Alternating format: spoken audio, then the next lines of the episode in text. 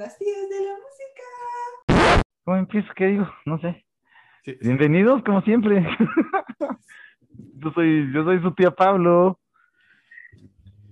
Este son las tías de la música. sí. Yo soy su tía Enrique. Bienvenidos a este subprograma donde tu tía, la que se sorprende y dice: ¿En serio te vas a comer todo eso? explica quién es una mancha que se volvió un teniente. Y pues ya, eh, pues no sé, si no oyeron el capítulo donde vino Víctor Vayan, se puso muy interesante. Estuvo buenísimo. Sí, lo disfruté mucho. Y, ya, ahora vamos a hacer algo más, pues yo creo que más comercial para todos ustedes, ya, ya, algo que compositores que a lo mejor sí les gusten. Vamos a hacer una serie de esos, de tres compositores que tienen en común, así que pues que Stalin los hizo sufrir, ¿no? Son, los tres güeyes que Stalin hizo sufrir. Tres güeyes que Stalin hizo sufrir. Son tres güeyes que pensamos que sí conocen. Ajá. Y son tres rusos, obviamente. Mm, no, difiero. Yo creo que, bueno, no, no, para no así balconear que sigue, yo voy a decir solo que el de hoy no es ruso. Yo digo, y tampoco por la yo voy a insistir en que es ucraniano. Ok, ok, ok, ok. Ok, ok. Pero sí. No, son rusos los tres, pero sí están jodidos.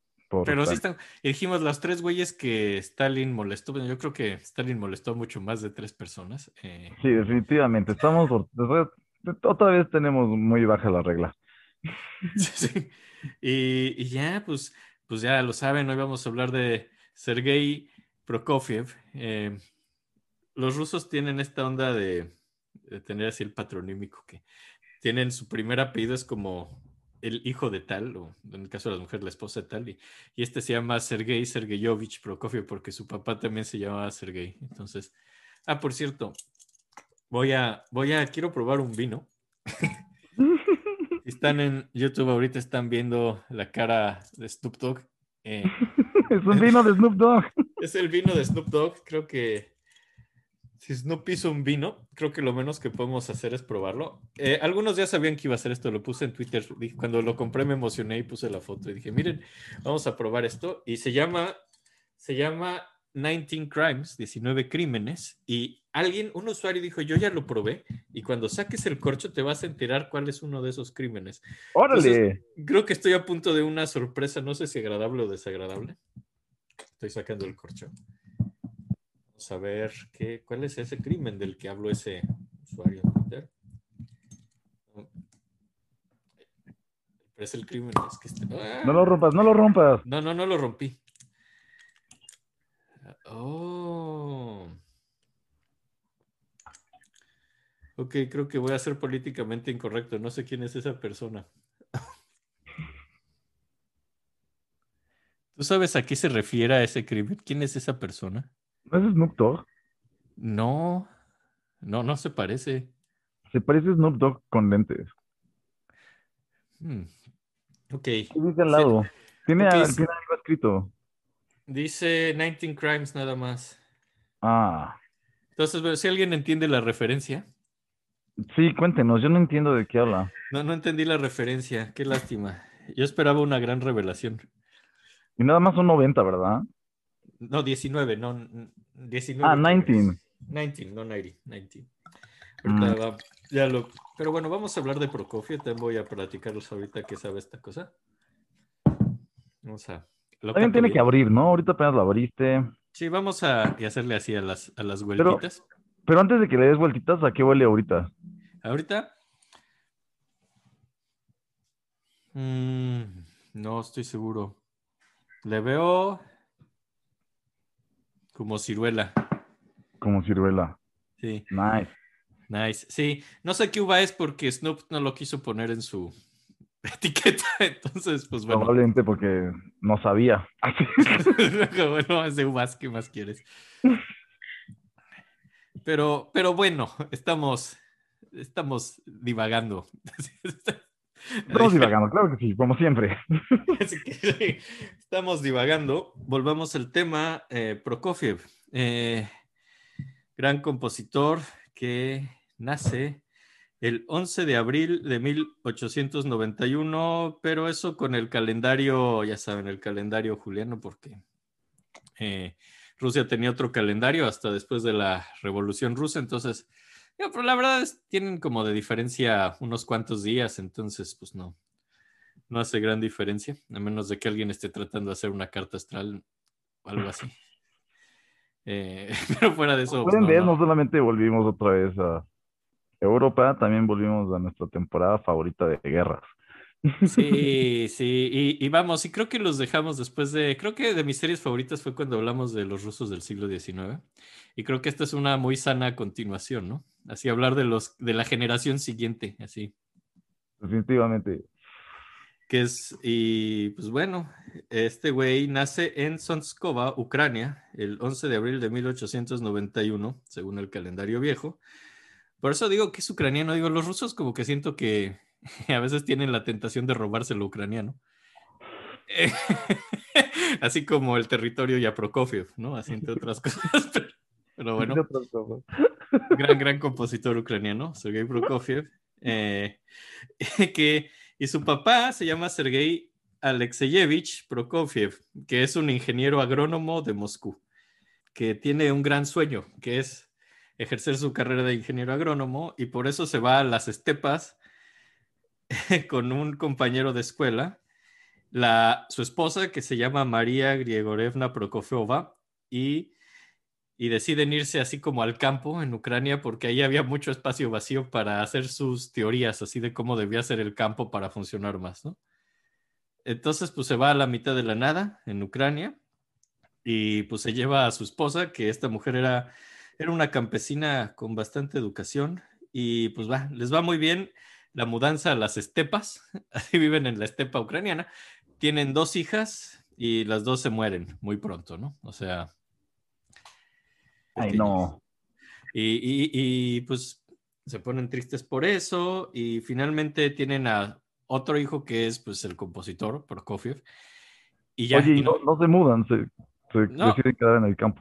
Sí, se quedan ahí en Sonskova, que es un pueblo muy pequeño rodeado de campo, nada más. Y ahí es donde nace y donde va a crecer y, y donde va a ser hijo único, algo medio no tan típico en la época. Pues, tuvo las dos hermanas mayores se murieron y ya es el único bebé que tienen y el único que van a tener ya. Y al parecer es un bebé sumamente difícil, es un bebé grosero, así, es un bebé malo. Sí que, que, a la mamá cuando quería leche le pegaba, así. Ahora, mucho de esto que leemos viene de la biografía que leí, viene directamente de las memorias. En algún momento trata de escribir sus memorias y esto viene directamente de sus memorias. Esto de golpear a su mamá por leche. Entonces... Pues, Entonces no sabemos qué tan cierto sea, ¿no? Sí, pero es que, vamos, casi nadie se acuerda lo que hace de bebé, ¿no? Digo, no mames. Pero bueno, según él, golpeaba a su mamá por leche. Era un bebé difícil, según sus papás. Y, de pronto, cuando la mamá se ponía triste de las hermanas muertas, lo, le ponía las ropitas de las niñas y lo vestían de niña. Y por ahí hubo un problema una vez que fue a la iglesia, porque, pues, ya saben, es muy pues, de hombres la religión y entró a un lugar donde solo podían entrar hombres, así en la iglesia pero iba vestido de mujer y el cura dijo, hey, esa niña no puede estar ahí. Entonces la mamá se acercó y dijo, es un niño. Y el padre como que dijo, ay, no, sus hijas. Y se puso triste. Dijo, sí, sí, sí puede estar ahí. Qué buen error. O sea, no, no, pero está chistosísimo. Y ya. Eso sí lo contó, eso lo contó él. Sí. Y, y, después a los tres años se cayó y se pegó con un baúl en la cabeza y le salió un chipote que al parecer le queda en la frente un chipote hasta los 30 años, como de los 3 a los 30.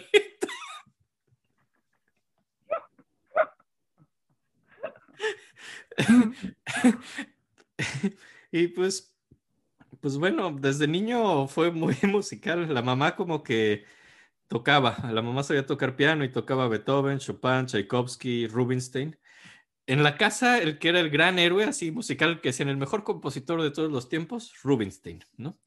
Digo que Digo, la historia ha puesto a cada quien en su lugar, ¿no? Bueno, pero tenían como el retrato de Rubinstein sobre el piano y como que a los cinco años escribe su primera pieza que se llama Indian Galop, que, se, que se trataba de, de, indios y así porque, pues porque le parecen interesantes, ¿no? Porque tenía cinco años y, y trató de hacer un galop, así esta forma rusa, como una danza muy rápida que es muy interesante a los cinco años. Y desde pequeño empieza a escribir y hacía, a los 11 años ya tenía muchas piezas y dos óperas. Y pues, bastante avanzado. Y como que empieza a tomar clases, empiezan a llevar, digo, estaba en las estepas, no había quien le diera clases y tipo era claramente un genio, ¿no? Entonces como que el papá empieza a traer maestros de Moscú que llegaban así a las estepas, así a dar clases por un mes, se quedaban así todo el verano. Órale, o sea, sí tenían algo de dinero. Sí, sí, sí, no les iba nada mal. Y digo, llevaron a Glier un año. Órale.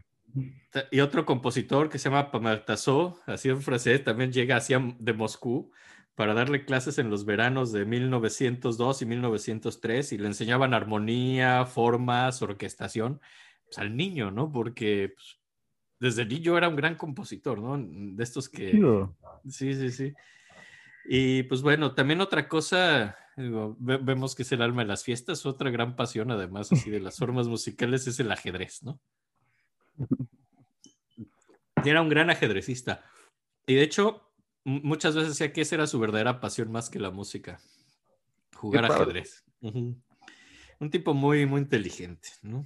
Y, y pues desde 1904, pues sus rolillas tenían onda, así desde niño eran buenas, tenían, siempre tenían como mucho movimiento rítmico, buena armonía, aunque era rara.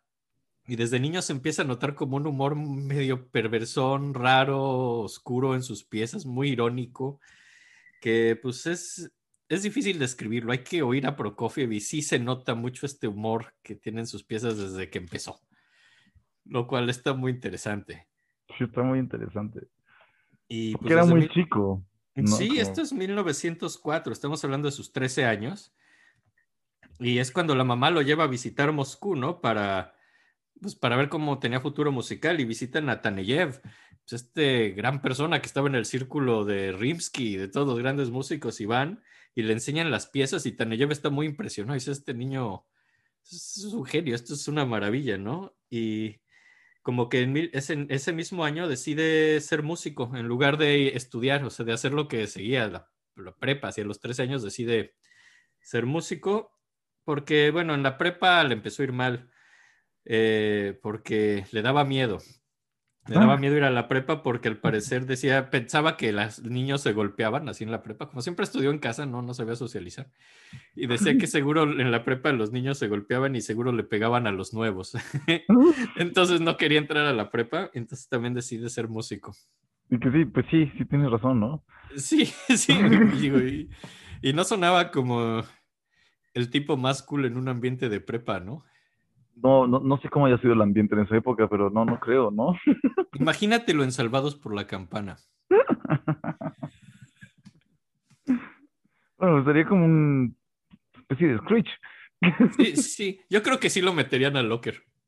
Definitivamente. Y, y va, pues ya, y entonces como que la familia se destruye porque quiere ser músico y así, y en vez de estudiar la prepa, era un hijo de mami. Esta es parte fundamental para entender a Prokofiev. Era un hijo único mimado que la mamá tenía cierta familia en San Petersburgo y decide, como en las estepas no iba a volverse un gran músico, la mamá decide irse a vivir con él a San Petersburgo y dejan al papá ahí tirado así en las estepas de Ucrania. Entonces, básicamente se desintegra su familia por esto de que la mamá decidió irse con él a San Petersburgo a que fuera músico. Y va a sus 13 años, así como a ver si, si, lo admiten así en el conservatorio. Y el que le hace el examen de admisión es Rimsky-Korsakov. Y dice, bueno, te voy a enseñar unas piezas. Y saca así sus dos sonatas, sus dos óperas, así, su, intentos de sinfonía. Y Rimsky dice, pues, pues, pues sí, sí puedes entrar al conservatorio. Básicamente.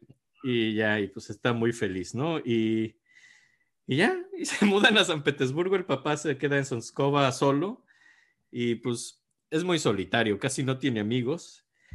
todos sus compañeros son 15 años mayores que él.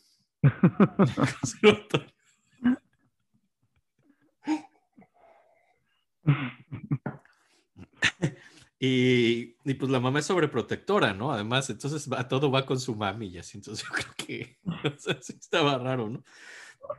Y era como... Y además era pues, muy tímido, era una persona difícil, berrinchuda, era muy llorón, era muy sensible. y además, o sea, dices, bueno, ok, es, es, es, un puberto, ¿no? Así en un mundo de adultos. Pues sí, obviamente esto va a ser raro y está pegado a su mamá, pero además dirás, ahí te dará cierta empatía y dirás, no, pues, pues pobre el chavo, ¿no? Así. Pero no, era un ojete. Era un ojete, era un, ojete. Era un ojete desde bebé que le pegaba a su mamá. Es una mala persona, O sea. le pegaba a todos y le daba miedo que le pegaran. Ajá, es de los que se llevan y no se aguantan. y, y era, era muy crítico, muy, muy crítico, ¿no? Y, y, y, criticaba a todos, así, la música de todas las otras personas. ¿no? Como incluso de sus maestros. Si una pieza de sus maestros. Pesado, güey, era un pesado. Sí, no le, así, si una pieza de un maestro no le gustaba, la criticaba y eso sí era muy sincero, nunca podía decir mentiras y. Y pues en parte era así, o sea, si alguien le pedía un, una, oye, ¿te gustó mi pieza? Pues decía cosas horribles, así porque no tenía manera de, de esto, ¿no? No tenía muchos filtros. No tenía filtro alguno, ¿no? Y decía que sus maestros del conservatorio no le gustaban y un maestro que se llamaba Aliadov decía que le causaba repugnancia. Entonces no quería, no quería ir ahí porque Aliadov le daba asquito. Le daba asquito. Sí, decía que le daba repugnancia. Y pues todos los otros alumnos lo odiaban porque además de que era crítico y ojete, sí, sí era más talentoso y 15 años menor, ¿no? O sea, lo cual... Y tampoco le gustan las clases de Rimsky-Korsakov. Dice que eran secas y muy aburridas, ¿no? Y pues criticaba todo, ¿no?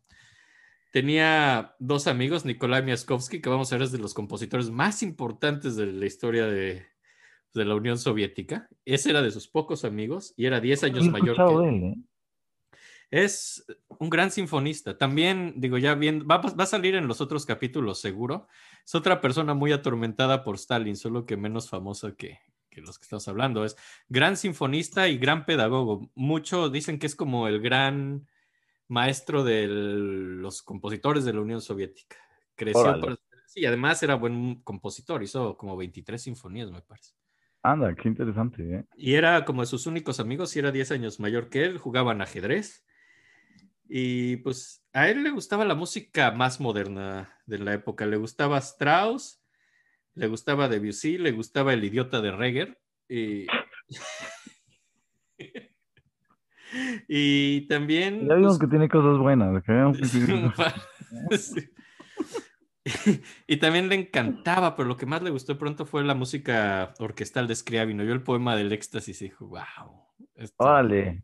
Esto fuera Es de los pocos que o sea, que hemos visto que les gustaba mucho Scriabin, ¿no? No ha habido tantos. Es que él era, le gusta más lo moderno y él quería destruir la tradición vieja. Era parte de eso. O sea, es un pesado también, no sé qué. y, y pues como que en 1900, y, además digo, hemos hablado como compositor, no hemos dicho, es extraordinario pianista. De hecho, está estudiando tanto piano como composición y de hecho su debut es más como pianista en 1908. Eh, y es, es, ahí presenta su su, su, sugestión diabólica, su sugestión diabólica. Y, y, pues es la primera que quería poner. Diabólica. La sugestión diabólica, que si no saben francés significa la sugestión diabólica. no sé, eh, creo que es la primera que quiero poner es para. Sí, hoy empezamos música pronto. Ya, ya vamos. A... Como se pueden dar cuenta, queridos, queridísimas, otra vez no puedo estudiar, pero Suerte tenemos para fabulosísima ti, Enrique. El vino está sumamente guango, por cierto, pero. Ah, sí, no sabe a lo que huele. Está muy ligero, muy, muy ligero. Va a estar muy fácil de beber.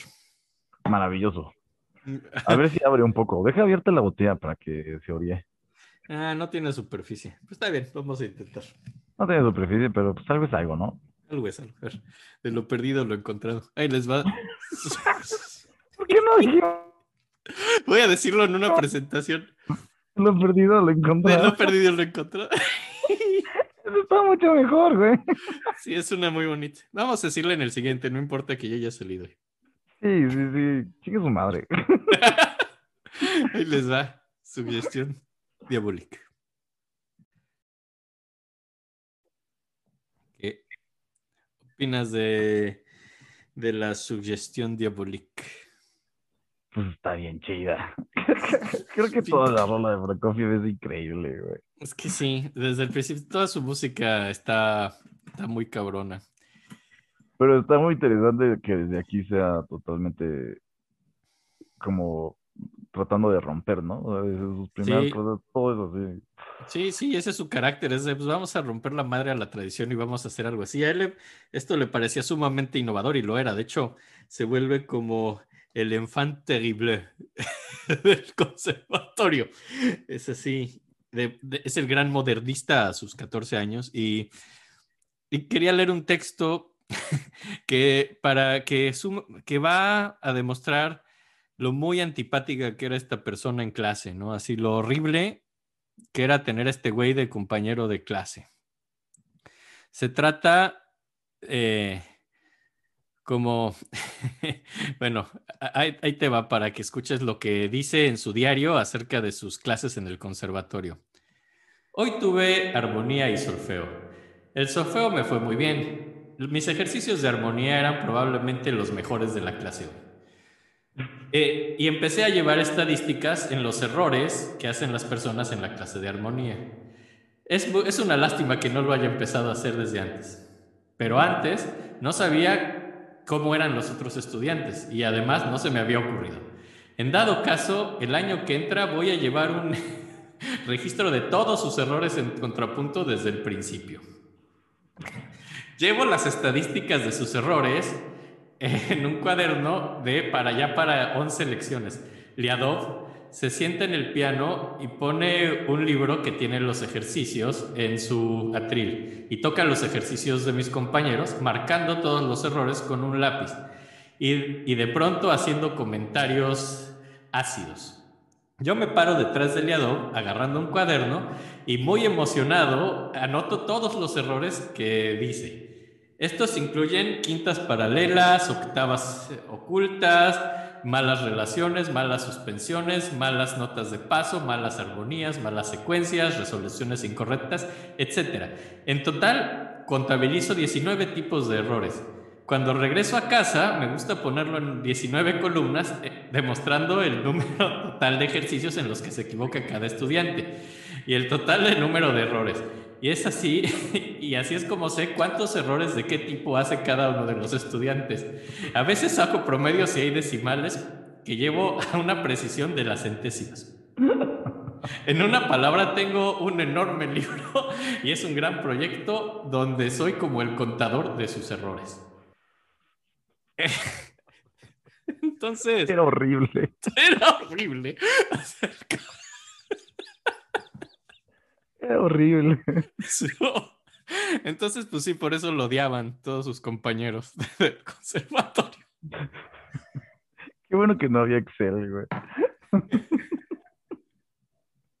Me lo imagino emocionadísimo cada vez, güey. Así cada que alguien se equivocaba, el feliz, hijo de puta. Y me lo imagino saliendo de clases, yendo de directito a otro lado donde no hay nadie, para poder contabilizar bien. Sí. Es, yo creo que era el que le recordaba al profe que había tarea, ¿no? Así, Sí, no, era el que Es recordaba como- al profe anotar el error de alguien, ¿no? así de, oiga, profe, ¿no va a dejar tarea hoy? Así de-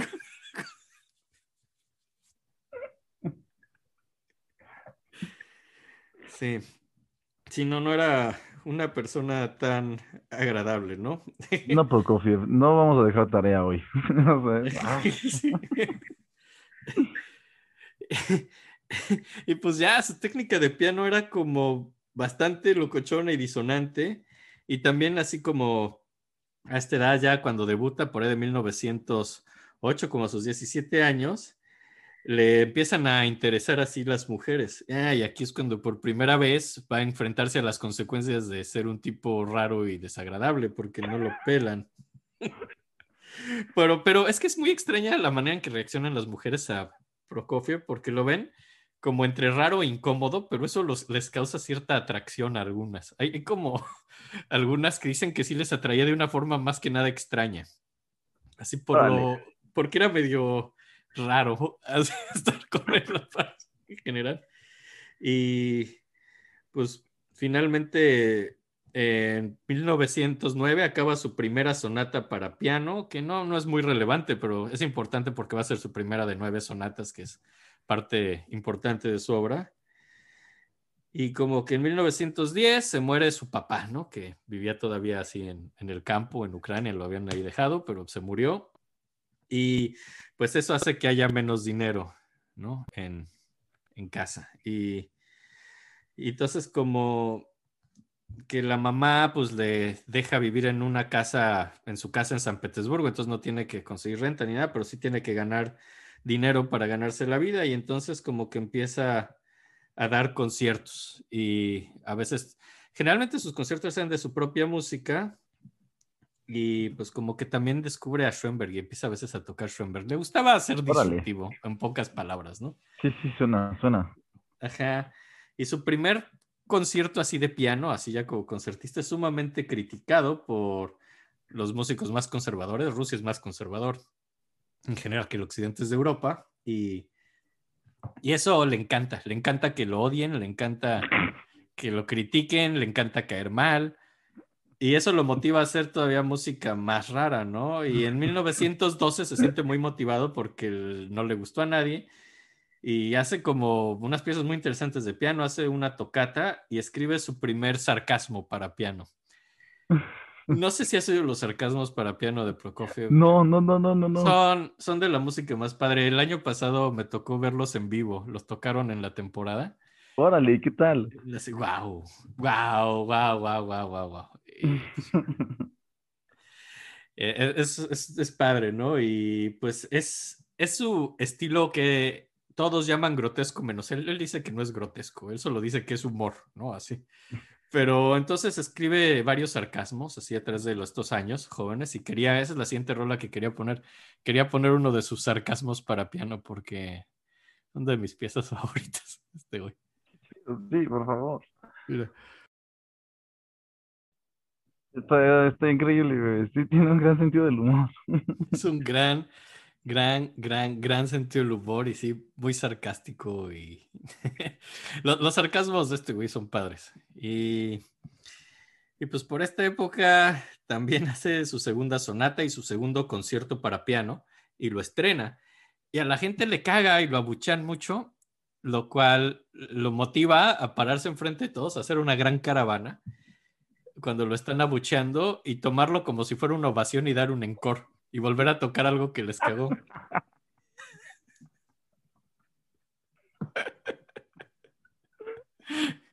que, que, me parece una gran actitud. Está maravilloso. Siempre siguen abuchando. sí.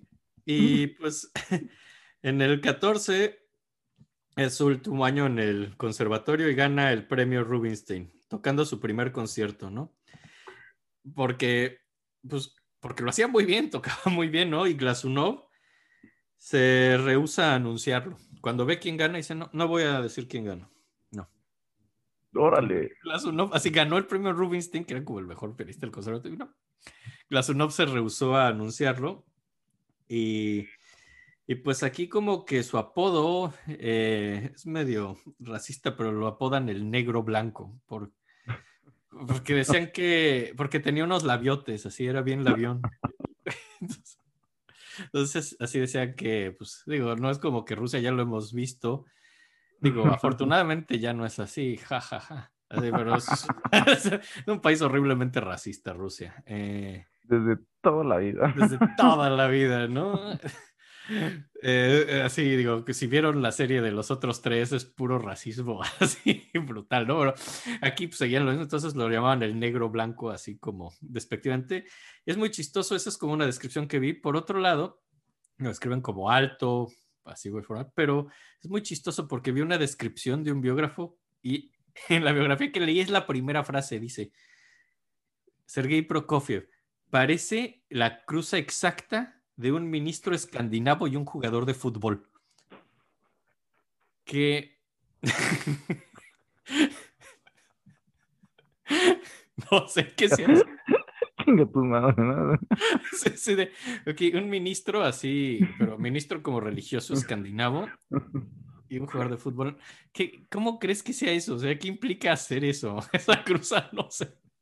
No sé si es bueno, si es malo, si le parecía atractivo, feo. no tengo idea. ¿Qué, qué- qué es eso? ¿Qué es esa descripción? Dije, bueno, ok, esto no es tan útil. Pero bueno, así lo describen, ¿no? ¿Qué, qué, qué, qué tipo tan chistoso, güey?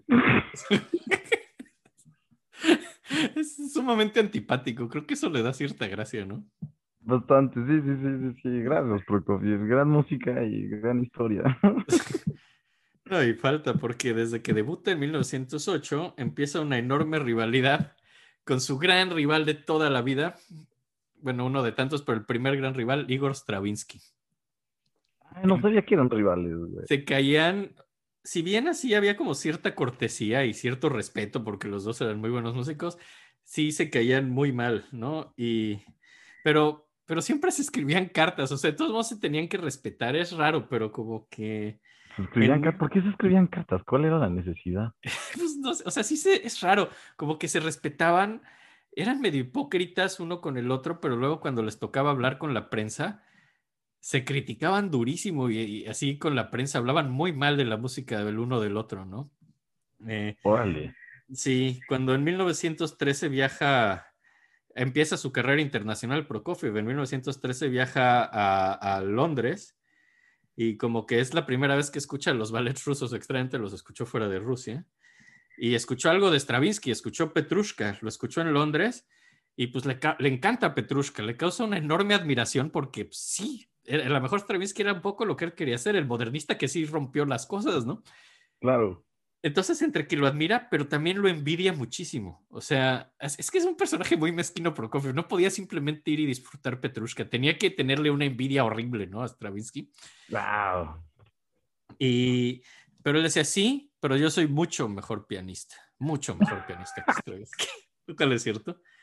Y pues cuando Stravinsky, o sea, todavía Stravinsky, bueno, Petrushka, Pájaro de Fuego, toda esta onda medio primitivista, digo, algún día hablaremos de Stravinsky, obviamente, pero después Stravinsky se vuelve más neoclásico, como que vuelve más a las formas clásicas, y eso a Prokofiev le, le caga, ¿no? Y lo critica durísimo, ¿no? Ante la prensa.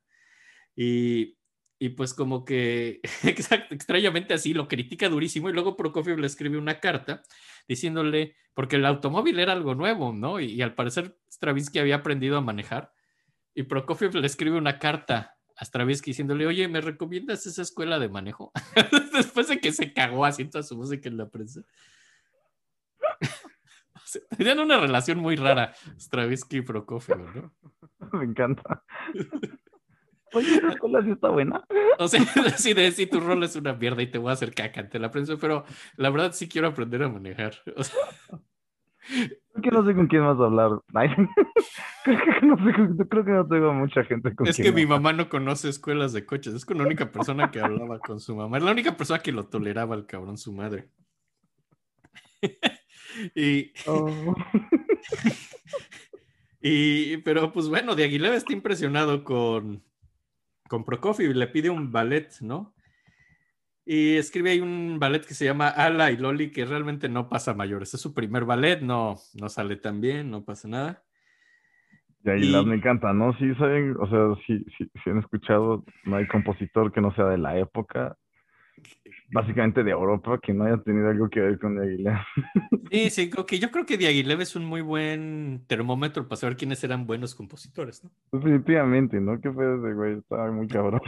Así cuando Diaghilev le pide un ballet a alguien, Generalmente es porque es de los chidos de esa época. Sí, sí, sí. o- sí. Entonces podríamos generar otra teoría. ¿no? De Diaghilev como gran... Como gran como influenciador, ¿no? Más allá tal vez de que tal vez influenciaba más y gracias a él no conocemos otros compositores. Así que si hubieran sido chi- Sí, como, como Mayakovsky, por ejemplo, ¿no? Sí. Pero, pero sí, entonces le pide este ballet y, y ya lo malo también es que también no pasa mucho mayores porque en 1914 empieza la Primera Guerra Mundial y, y Típico. típico y, pero, pero es chistoso como a Prokofiev esto no lo afecta mucho. Es que es, tan- es, es odioso el cabrón, ¿no? O sea, él, él dice que él no lo llaman a la guerra porque es el hijo único de una viuda, lo, lo cual no es cierto. O sea, sí llamaron a la guerra muchos hijos únicos de viudas, ¿no? Pero, y ta- pero más bien fue porque ya había acabado la escuela, pero se regresó al conservatorio para decir soy un estudiante de artes y había ahí como una regla que no lo pueden llamar. Se metió a volver a estudiar nada más por, por cobarde, ¿no? Para no ir a Para la no guerra. ir a la guerra. Ajá, y se puso a estudiar órgano en el conservatorio para evitar el ejército, ¿no? Que está chistoso, o sea, está bien, ¿no? Yo no querría ir a la guerra para No, nada. yo, yo Pero también hace vería chistoso que lo quiera evitar como decir la verdad, ¿no? O sea, como, ¿qué tiene de malo, güey? ¿Quién quiere ir a la guerra? Sí, decías, es que no quiero, pero él decía, no, fue porque soy el hijo único de una viuda, no, es porque te metiste al conservatorio para que no te llamaran. Y, Haciéndose la víctima. claro, es porque tengo que cuidar a mi mamá. Así de, güey, tu mamá te cuida a ti.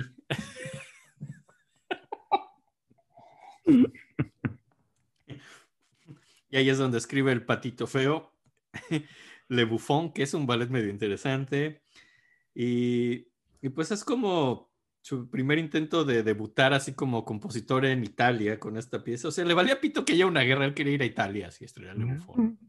Pero, y, y lo hace, ¿no? Y vuelve a, a Rusia y quiere escribir su primera ópera, que es el de Dostoyevsky, ¿no? El, el jugador de Dostoyevsky, ¿no? Quiere, Es un gran libro, güey. sí, sí, lo quiere volver ópera. mucho. Sí. Qué padre, qué buena idea. Es un gran libro. pues, güey. tiene muy buenas ideas, digo. Por eso no solo es un güey antipático, es un gran artista. ¿no? O sea, por eso no- pero quiso volver el jugador a una ópera en 1915. Y pues porque. Y es una época muy chistosa. En el 15, no sé si te acuerdas cuando hicimos el capítulo de Scriabin, que Scriabin tenía esta también amistad, rivalidad con Rachmaninoff. Y el día que se muere Scriabin, a Rachmaninoff se le partió la mitad de su ser, era su otra mitad, Scriabin. Y, y está este concierto súper emotivo donde Rachmaninoff toca la música de Scriabin, pues así como por respeto. Y es un concierto muy emotivo después de que muere Scriabin. Y es como para Rachmaninoff pues, reconocer a Scriabin después de su muerte. Y como que va a ese concierto Prokofiev y sale diciendo que, pues que qué mal toca Rachmaninoff, que él toca mejor y que lo toca muy mecánico, que él no entiende a Scriabin, ¿no?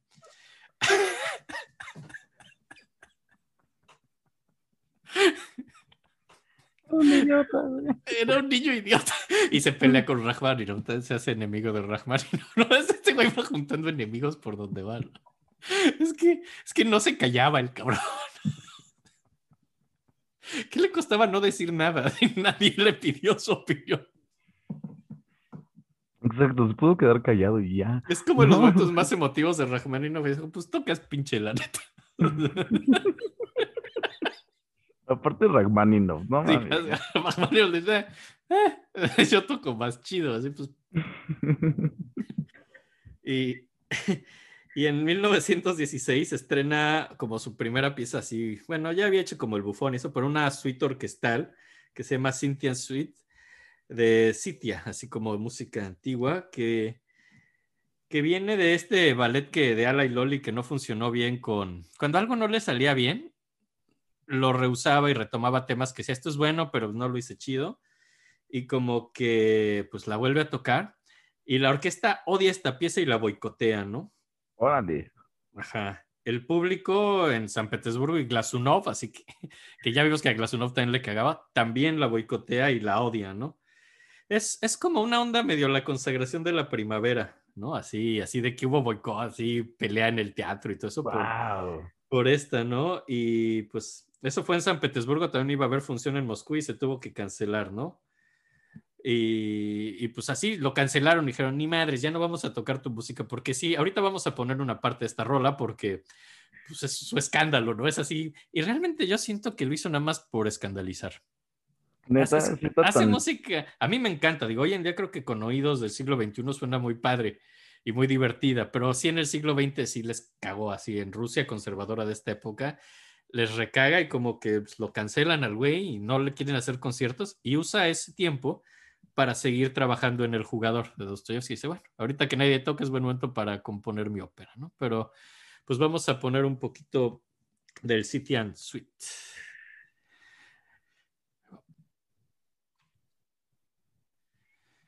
¿Qué tal?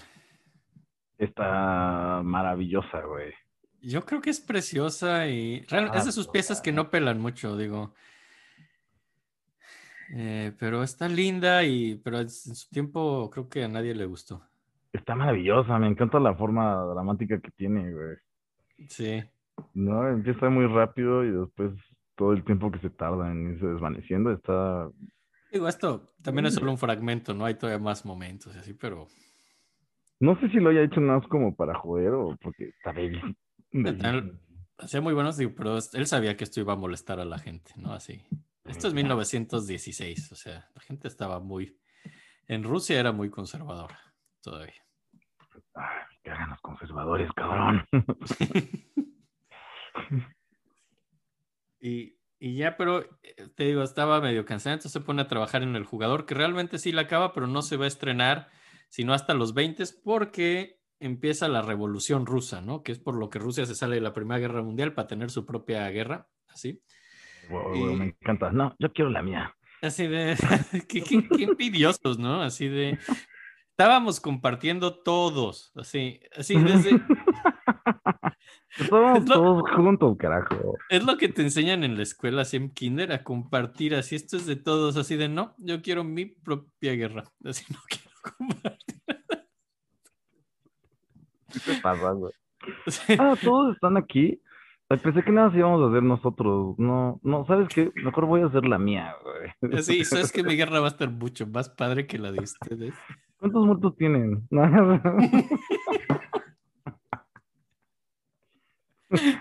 Nosotros llevamos muchos, ¿eh? Hold my gulag.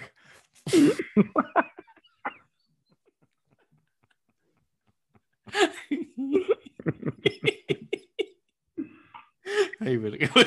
Oye, pues sí es muy ruso Prokofiev, ¿eh? Sumamente ruso, sí. Sí, sí, sí. Le encantan los valores rusos. Sí, todo antipático, pero. ay.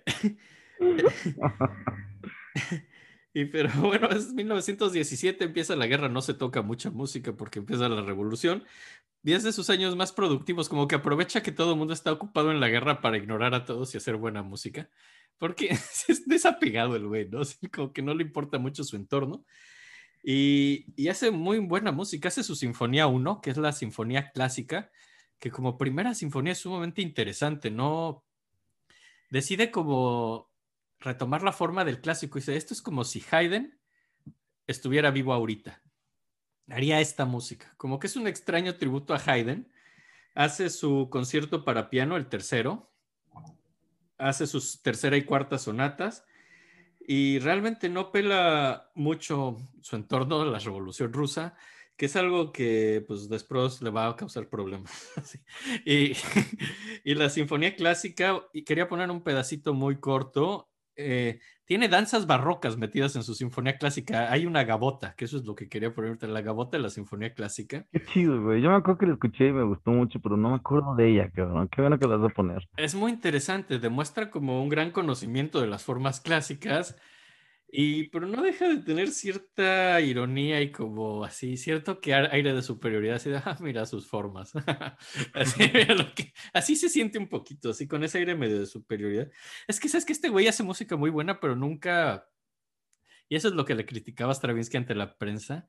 Dice, este güey nunca es sincero, o sea, nunca demuestra qué está sintiendo, ni nada, es, es antirromántico en ese aspecto. Dijo, solo son como un despliegue técnico y una frialdad ante todo, ¿no? Así lo ven como frío. Ese es como... La... interesante. Sí, sí, y sí, un poco. ¿eh? Ya, ya, no, yo no lo notaría al principio, pero ya que lo dices, sí notas como una perfección medio alejada, ¿no? Así. Y pues vamos a oír la sinfonía clásica, solo la Gabot, pero esta es una pieza que vale la pena oír entera. Ahí va.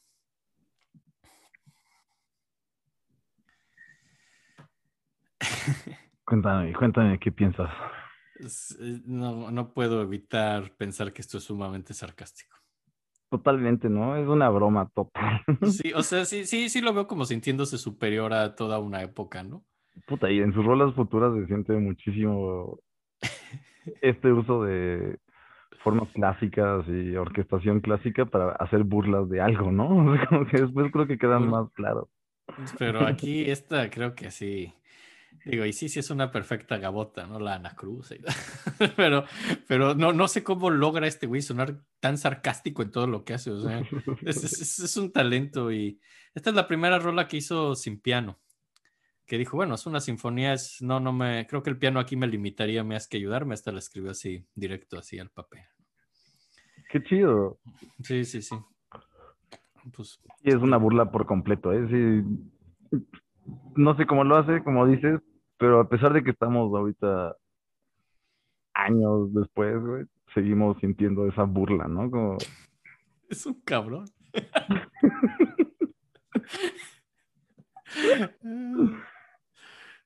ya, después de esta época, esta sinfonía es, es exitosa. A esta sí le va bien. Obviamente. Y, pues con esto estaban empezando la revolución, iban a ver así madrazos y él decidió irse. Voy sabiamente. Eh. Dijo que se quería ir y pidió un pasaporte diciendo que para mejorar así su conocimiento musical y por su salud. Y pidió un pasaporte y como a la gente sí le gustó la primera sinfonía, le dieron chances al dijo, bueno, voy a regresar pronto pero, pero no regresó, pero no regresó pronto, se fue. Así, se fue como en un viaje así medio difícil a Siberia y al parecer medio con algo de peripecias y eso, y, y de Siberia cruzó a Japón. Vale. Es el primer lugar a donde y se va y escribió por ahí en su diario, huí de la historia y la historia no me perdonó. Así porque según él así se fue de toda la revolución rusa y todo, pero mira, también eh, ya no, ya habíamos. ¿Qué iba a hacer ahí? sí, o sea que. No, pero hace cuentas, es que es algo que tenía que decir así en su biografía. Digo, es muy feo luego así, ya con Stalin y el comunismo, porque todos tienen que decir que es perfecto y que son felices. Entonces, claro que él decía, ay, me perdí el gran nacimiento de la Unión Soviética. Tienes que decir esas mamadas o te matan, ¿no? Entonces. Obviamente, ese güey le importaba un carajo, ¿no? Básicamente, creo que le valía pito y pues se fue a Siberia, se fue a Japón da por ahí un concierto en Tokio. Al parecer le fue muy bien en Tokio, así sí. Aunque al parecer, pues en Japón no estaban muy familiarizados con la música más occidental, pero les pareció interesante al parecer. Después pasa por Hawái, donde al parecer se la pasa chido. Después va a San Francisco y al final acaba en Nueva York. Oye, qué, qué, qué, qué, buena vueltita se dio, cabrón. Sí, ¿verdad? Sí, sí. Justamente por atrás, güey, muy inteligentemente, güey. Donde nadie lo veía, llegó a Hawái, así la playita. Adiós, guerra, no, yo no estoy por sus lares, ¿no? ah, hay una playa por aquí, verguísima. y llegó, y llegó a Nueva York así sin dinero y sin suerte realmente, así porque no lo pelan mucho. Su mamá seguía no sé, no sé qué pasó estos años. Sé que la cuidó por muchos años y luego se la llevó a vivir a su casa en Moscú, ya cuando, spoiler alert, cuando vuelve, pero bueno, ya sabían que vuelve, si dijimos que Stalin lo atormentó, no, no es tan spoiler alert, o sea, pero entonces sé que se, lo, se la lleva a vivir con él y así, pues no sé, no leí qué pasa con su mamá ahorita que está en Estados Unidos, ¿eh? Qué curioso, ¿ah? ahora sí la dejó, era un egoísta, güey. Ajá, sí, y, pero pues no le va bien en Estados Unidos, Nueva York, al principio no lo pelan, ¿no? Así como que toca y como dicen, ah, pues chido, ¿no? Así como que les causa más que nada indiferencia, que creo que es lo peor que le podías hacer a este güey, que disfrutaba ser odiado, digo, amado creo que no, no era mucho, pero disfrutaba ser odiado, disfrutaba crear reacciones y como que dicen, ah, órale. Y no lo Era un poco más normal escuchar esta música, güey. Pues sí, sí, sí, sí. Pues no, pues no lo pelan tanto en Nueva York, pero en Chicago sí. En Chicago sí lo pelan más. Órale. Ajá, está por aquí en diciembre del 18 y le, le va tan bien que la ópera de Chicago lo invita a hacer una ópera, ¿no? Y, y escribe Love of, el Love of Three Oranges, el amor de las tres naranjas, que es una ópera, ¿no? que después de la del Gambler, así el jugador de Dostoevsky que no se estrenó, esta sí se estrena y se, le va mejor y, y pues empieza a componer esto, pero a Chicago solo vino a dar una gira, se regresa a Nueva York, que es donde vivía un poco más, y, y pues no lo operan mucho, y ahí es donde, y conoce a Carolina Codina. Carolina Codina, a la que llaman Lina, que es una cantante española rusa, ¿no? Que, o sea, como de ascendencia española y rusa. Y él, él trabajaba de acompañante, ¿no? Entonces, como que trabaja de acompañante de ella, que cantaba en 1919. Como de estos acompañantes de internet, ¿no? Así de- Ajá, sí, sí. Hay un acompañante ruso guapísimo cerca de, cerca de tus lugares. Ah, Para buscar solteros que parecen cruza de ministro escandinavo y futbolista, llame ahora. Obviamente ella siendo mitad española, mitad rusa, cayó redondita. Ajá, seguro ella con sus amigas el día anterior estaba diciendo, ¿sabes qué se me antoja? Dicen, ¿qué? Un güey que parezca entre ministro escandinavo y futbolista. Ya sabes, como estos labios de negro, Pero pero, blanco. pero blanquísimo. Así se me antoja uno así. Así. Es, es, lo- es plática de chicas, ¿no? Es lo que. Obviamente. Nosotros como tías lo sabemos. Ajá, estaban en su pijamada.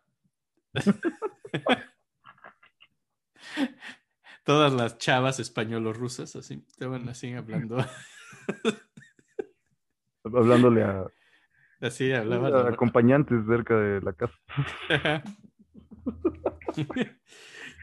y entonces ya lo contrata de acompañante. Y, y es una época muy difícil para él porque además se enferma. Y O sea, él no era de estos escorts que ganaba bien. no, no, no, no. Era un acompañante que no ganaba bien. Es que es, es, es- es muy, es un nicho muy pequeño, ¿no? Así la gente que quiere estar con escandinavos, escandinavos futbolistas. Sí, sí, es un nicho pequeño, definitivamente. Nunca Sí, se me había sí. ocurrido a mí. Ahora, yo creo que tenía acaparado ese mercado, así no, no, no había muchos más así como él, pero igual es un nicho pequeño. Oferta y demanda. Y Obladi, oblada. Potato patata. Tomato, tomato. No. Ay, Dios, pero.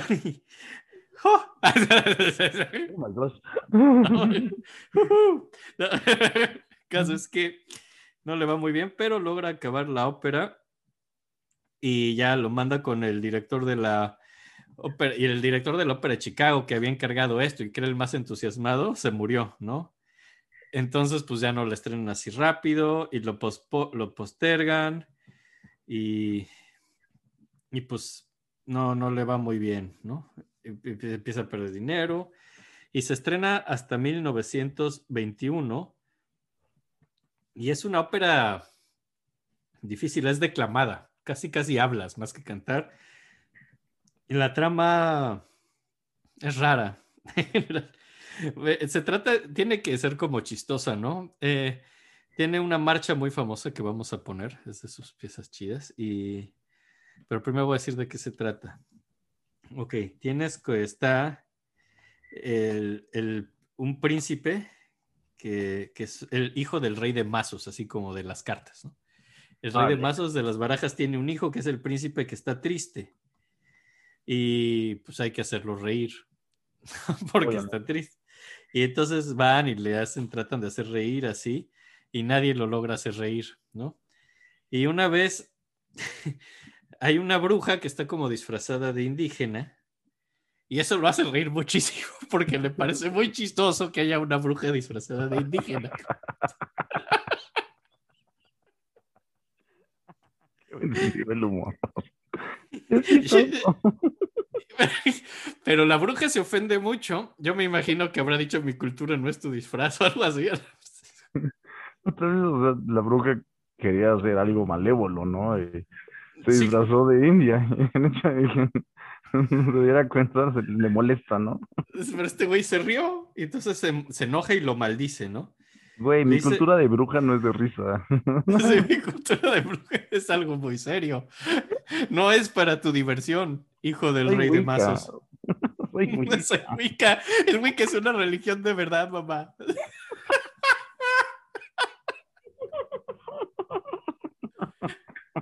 Ay, yo conocí una tipa que se tomaba muy en serio lo de la Wicca, que decía, es que yo soy bruja. Y, y, pues ya sabes, a mí me daba más bien risita y se ofendía un chingo. No es chistoso, yo. Bueno, A mí me encanta, me encanta esa religión. Es de mis favoritas. Sí, pues, pero es muy chistoso, ¿estás de acuerdo? Eh, bueno, o sea, no es chistoso. Lo chistoso es que alguien te diga seriamente, yo soy bruja y soy Wicca, y dices, No, yo creo que sí es chistosa. Eres una adolescente básica, ¿no? Yo creo que viene parte como de Irlanda, ¿no? Eso dicen, pero yo creo que en Irlanda no ha de haber muchas Wiccas. Yo creo que es más así, eh, morras básicas, ¿eh? Es morras básicas. Ah, yo, yo quiero ser Wicca, güey.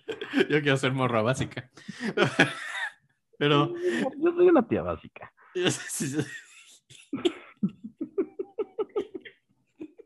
Pero el caso es que, pues bueno, se ofende, lo maldice, maldice al príncipe con el amor de tres naranjas. Tiene, ese es su maldición, el amor de tres naranjas que tiene que buscar por el mundo. Joder, esto está cabrón. ¿Cómo chingados vas a hacer si tengo una naranja, güey? Pero pues no sé, se pone a buscar naranjas por todo el mundo y una de las naranjas tiene adentro a la princesa Ninette, que es a la que ama, ¿no? Y, y pues en algún momento encuentra a Ninette, pero la bruja vuelve, convierte a Ninette en una rata y, bueno, pero al final ya regresa y es como un final feliz. Entonces es una ópera muy rara en su trama. Y bastante positiva, güey. Sí. Y ya Me quería recordó un poco, nada más el inicio eso de la- del amor de la naranja. No sé si viste esta película. No tiene nada que ver, eh, perdón, esto es muy rápido. Pero es muy chistoso, que es como el intro de una película que se llama como Polo o Lopo o Lulo o Lolo o... Chance Lolo, creo que es Lolo. Creo que Lolo sí me suena. Y creo que el inicio de la película es que un güey se está masturbando. eh, por alguna razón como que llega, no me acuerdo si es una manzana o algo así como en el mercado. Y había un gusano que se lo había comido, entonces como que el esperma entra y alguien se la come y entonces embaraza y nace Lolo. Supongo que ese es el tipo de amor de que buscas cuando buscas amor de naranjas, ¿no? Eh, en general en la fruta, ¿no? Vente la fruta, no pasa nada. Yo creo que esto es muy agrio, un nivel de acidez incómodo. No, no, para nada, no es tan agrio el semen, ¿no? No, no, no se me hablo de la naranja. Ah, No, la naranja no semen.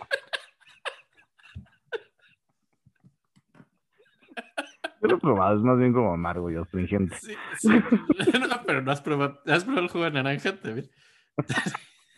No sé.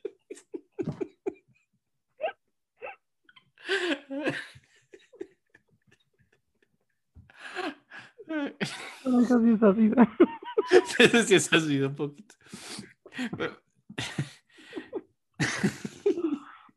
Pues bueno, vamos a poner la marcha del amor de las tres naranjas.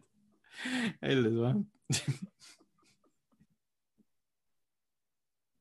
Sí tiene muchos sabores.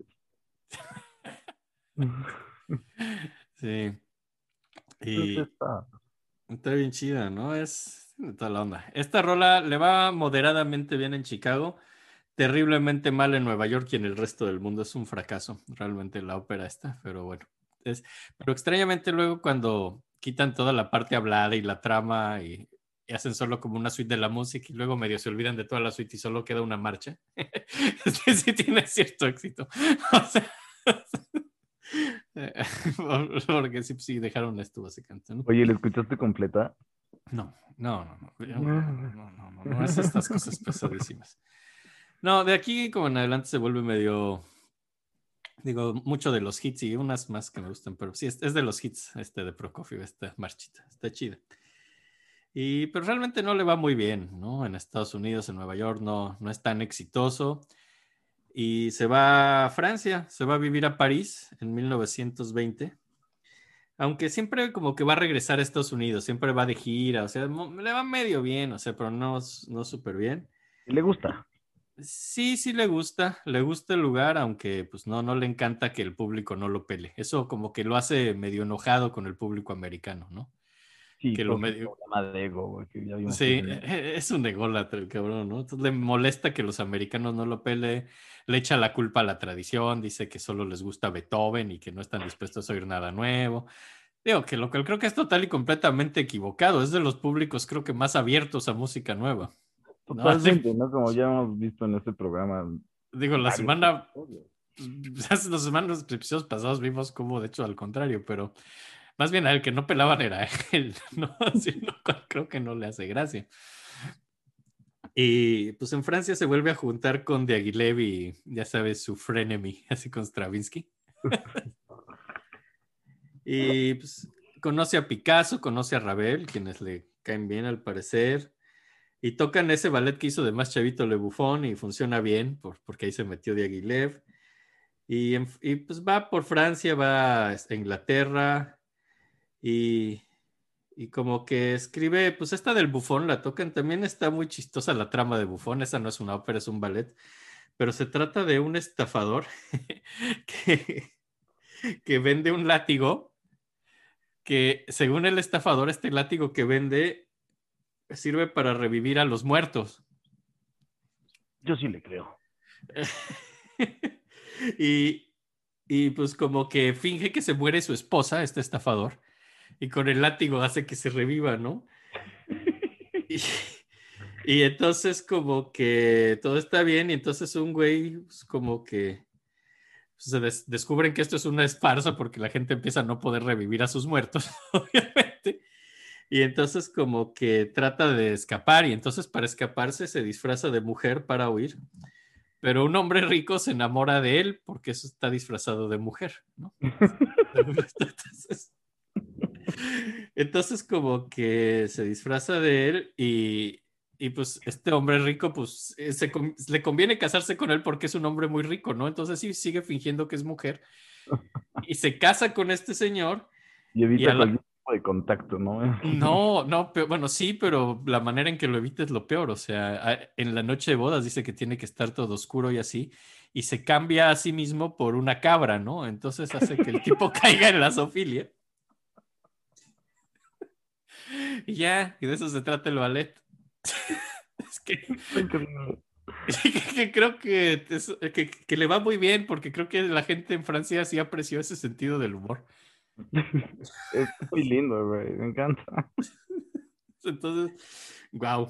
De esos, de esos cabras que no dicen nada, ¿no? Están disfrutando, dicen como, ok, ok, me está gustando esto. va, va, va, va". Voy a seguir tu juego. Sí, ok, no sé.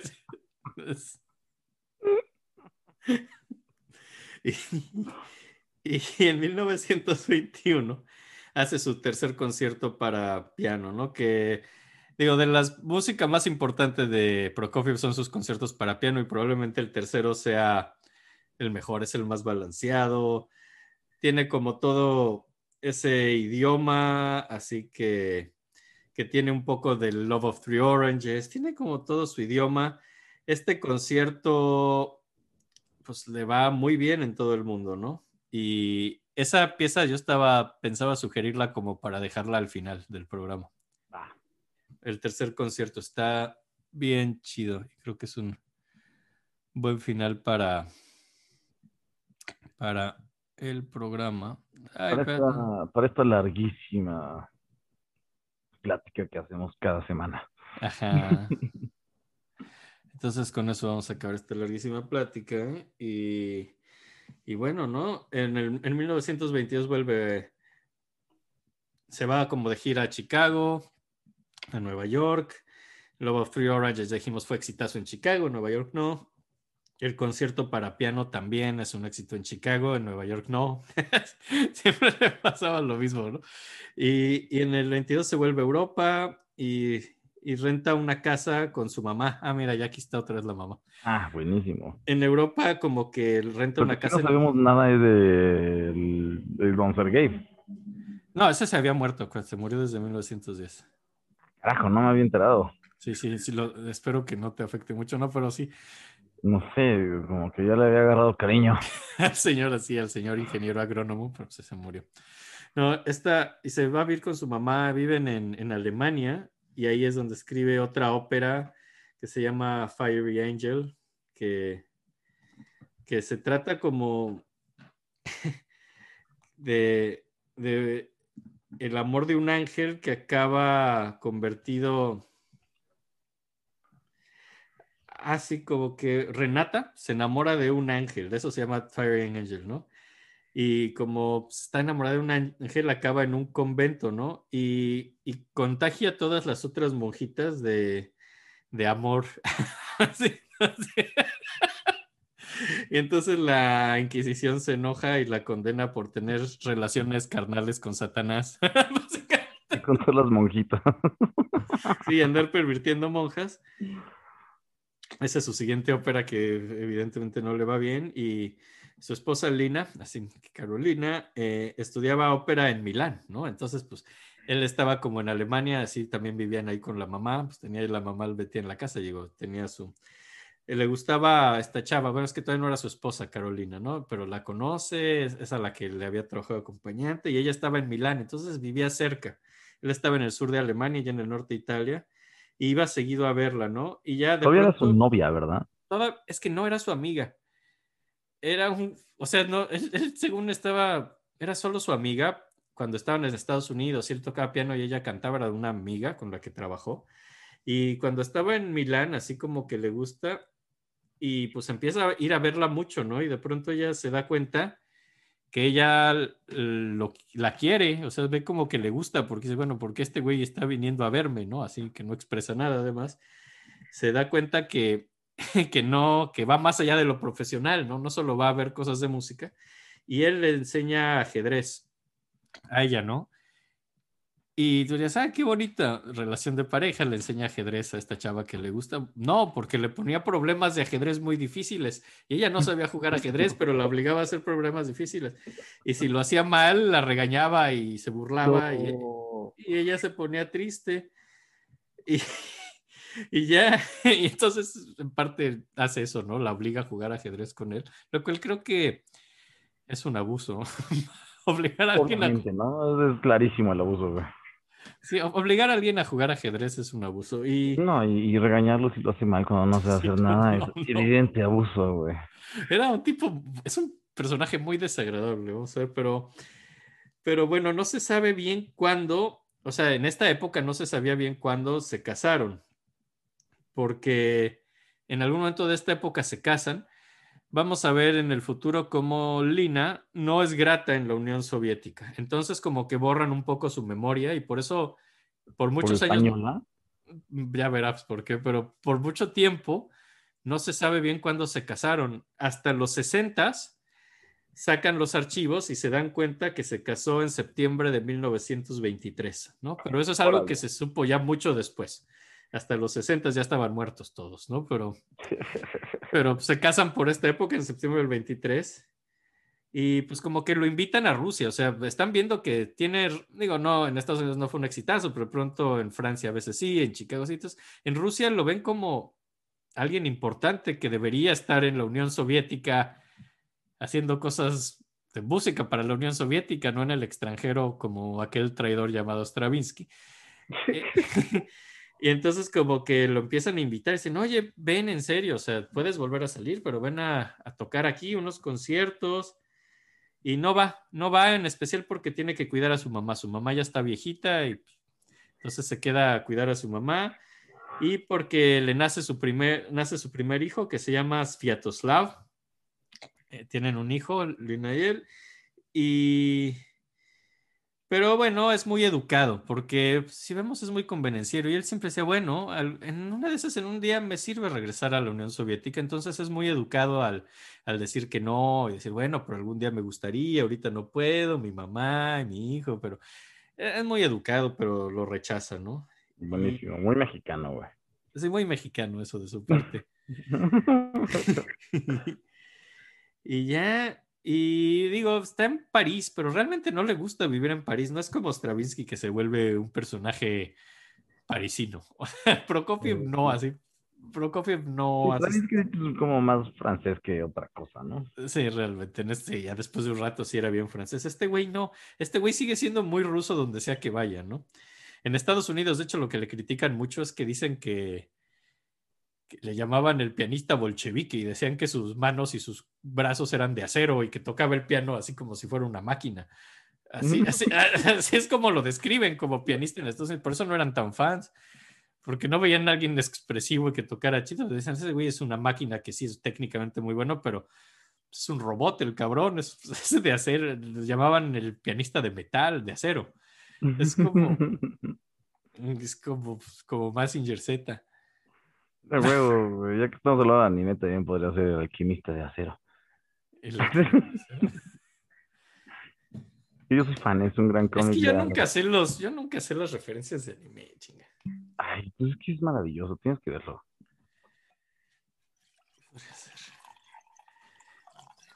como... El alquimista de acero es de las cosas más hermosas que hay, ¿eh? Es que, es que la, alquimia es algo muy interesante, pero el problema es que con este puto libro de Coelho no puedo oír lo del alquimista sin hacer. Ay, no, obviamente, no, ¿quién podría, güey? Me acuerdo que cuando lo leí, estaba muy enojado, güey. No, me enojé también porque dijeron, este libro es muy bonito y, y me acuerdo que llegué muy enojado en la escuela de música incluso un día llegué y dije, eso es una mierda. Y él dijo, no, o sea, sí no es gran literatura, pero pues, te hace sentir bonito, ¿no? Y dije, ah. no, me hace sentir bonito, me hace sentir ah, me hace sentir enojadísimo, güey. La neta lo acabé nada más como, porque todo el mundo mama mucho, ¿no? Entonces como, ok, tal vez maman por algo, tal vez el final está bueno. ¿eh? Ojalá, ¿no? Tal vez el final es increíble y toda esta mierda vale la pena. Y no. La, única virtud de ese libro es ser. enojar más el final. Fue como. ¡Oh! ¿no? Puta madre. Sí terminé el pinche libro por chiquito y.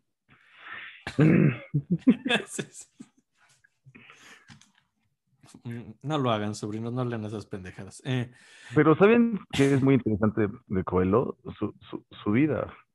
entiendo, entiendo que él también era carne de presidio, ¿no? Puta, sí, total. Está buenísima, güey. O sea, ya que lo lees, dices, órale, qué interesante está su vida. Qué mal escritor. eso, es, eso es algo que dices, bueno, es que esas vidas interesantes te llevan a, a crear, ¿no?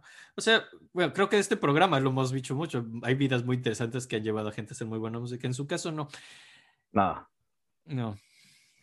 Nada, nada, que no sé por qué chingados es tan famoso. Yo creo que es por su vida, porque está chida su vida.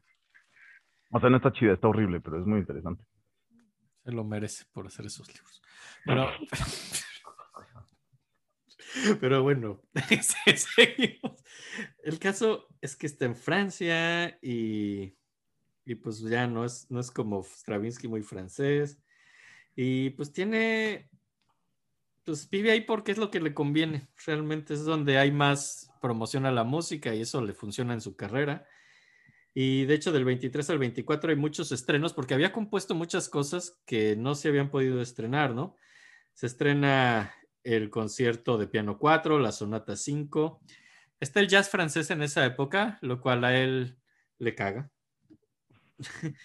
y dice que le caga a Stravinsky que trata de ser un pseudo Bach. Órale, nunca había escuchado esa ofensa de Stravinsky. Ajá. nunca lo hubiera imaginado. Le cagas a ti, le caga a Milo. No. Le cae muy bien Pulank como persona. De hecho, son amigos, pero le caga la música de Pulank. No, qué ridículo. Y de hecho, cada que hablaban así, pues no podía. es este problema de Prokofiev de no poder no decir la verdad. Y sí le decía a Pulank que su música era horrible, según él. Aunque tocaban el piano juntos. O sea, sí, sí les gustaba. ok, ok, ok. ¿Ya acabaste? ¿Podemos seguir pasándola bien? sí, pues. ¿Ya? ya, ya, ya, ok. ¿Ya lo sacaste todo? Ah, verguísima, Pero les gustaba tocar el piano juntos. Se la pasaban tocando el piano a cuatro manos, Prokofiev y, y Pulanki. Yo creo que eso debió ser muy bonito de oír, digo, ¿no? Puta, seguro. Además son tan diferentes como pianistas, es muy interesante. Que siempre queda la duda ahora que sé un poco más de Prokofiev que le cagaba, si le cagaba porque de verdad no le gustaba o por ciertas envidias que no conectaban con su desarrollo, ¿no? ¿no? No sé cómo. Es posible, o sea, con Stravinsky obviamente hubo mucha envidia y creo que eso genera pues, lo que fue el resto de su relación, así. Y estos güeyes que le cagan son muy novedosos, no sé si. ¿No? Sí, pero los despreciaba mucho, ¿no? Y digo, lo que hacía, pero como ser humano, con que eran muy buenos amigos. Cenaban muy seguido juntos, jugaban bridge. Y, y de los franceses, el único que decía que era buen músico era Ravel. Decía que. El menos cercano al impresionismo, eh, no, y decía que Debussy. No, no sé cómo, cómo lo. Decía que su música es pusilánime. Básicamente. sea que sí, que Debussy todo pusilánime, ¿no? Y, y pues es una persona muy ordenada, muy metódica, muy. Es una máquina el cabrón, ¿no? Y empieza a escribir, o sea, porque escribía cartas de pronto así, pero de pronto decides por esta época, empieza ya nunca a usar vocales, dice, se entiende igual, no tengo por qué perder el tiempo escribiendo vocales. Entonces empieza a firmar todo como Prokuf. Se le empieza a ir la palomita. sí, firmaba como Prokofov, no como Prokofiev, solo escribía Prokofov. Así es como firma sus cartas, sus postas. Dice, todo el mundo entiende. No es necesario que llene esto de vocales, ¿no? o sea, es tan práctico el güey. Y, y, pues por ahí ahí conoce otro compositor en Francia. y... me imagina a todos los franceses enojadísimos con sus 80 mil vocales. Sí, porque él quitaba vocales y los franceses las, las agregan, ¿no? Se agregan letras que no tendrían por qué ir. Y él solo quita letras que sí deberían ir. Entonces él quitando una A quita como ocho as, ¿no? Sí, en francés tenía que quitar a la mejor así. Si es que en francés, justo así tenías que quitar muchas. No, ya, ya entendía, pero pues sí está práctico quitar todo eso. Digo, nosotros que sabemos el francés sabemos cómo es escribir eso. Es horrible, nosotros. Es horrible, o sea, ¿cuánto tardas en escribir un texto? Puta, no era Yeris arriba de la, era una pinche pirámide extraña.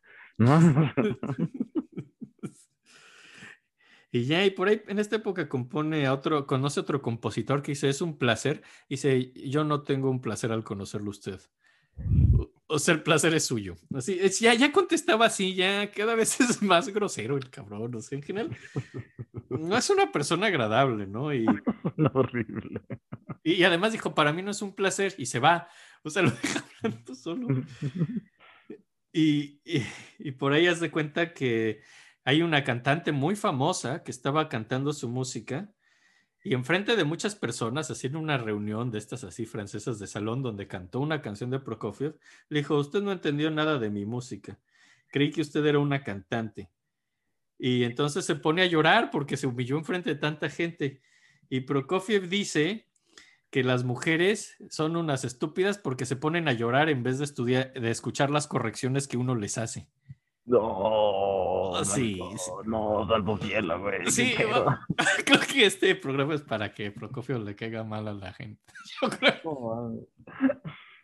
sí, o sea, es grosero con esta mujer, la hace llorar y ya que la hace llorar, dice algo horrible de que está llorando y de que... Y a todas las mujeres ofenden. a todas las mujeres dice que porque en vez de estar escuchando sus, sus muy atinados comentarios sobre ella, se ponen a llorar. Wow, es increíble Prokofiev. ¿eh? Sí, es una persona especialmente detestable, cabrón. Sí, sí, se ve que se esforzaba por ser desagradable el cabrón, o sea, tanto de esto es innecesario. Sí, güey, ¿por qué mencionar nada? ¿Qué gana haciendo eso, no? Y, dijo, y le dice que ya por favor nunca esté cantando su música, ¿no? ¿Cómo le eh, aguantaba su morra, güey? 12. 12. Bueno, vamos a ver qué pasa con la morra, pero después no le gustaban los museos, no le gustaban, eh, porque iba de viaje, ¿no? y viajaba y cada que viajaba le cagaba ir a museos, le cagaban los pero iba. No, no iba, se rehusaba a ir. Lo trataron de llevar a ver castillos y catedrales, así. Lo que ve uno cuando turistea y no, no le gustaba. Eso Lo sí lo único- entiendo, no te voy a mentir. ¿eh? A mí sí me gusta. Sí, me caga. ¿Sí? Sí, me caga ir a ver cosas porque me aburro mucho. No, a mí sí me gusta ver cosas. Sí, no, sí, no, No, él, él- él también se aburría. Y, y de hecho dice que lo único que le gustaba hacer cuando viajaba era ir a comer restaurantes gourmets. Lo cual, es- sí, está padre. y- Y al parecer manejaba y manejaba súper mal. O sea, yo creo que la escuela esta que les recomendó Stravinsky no era buena.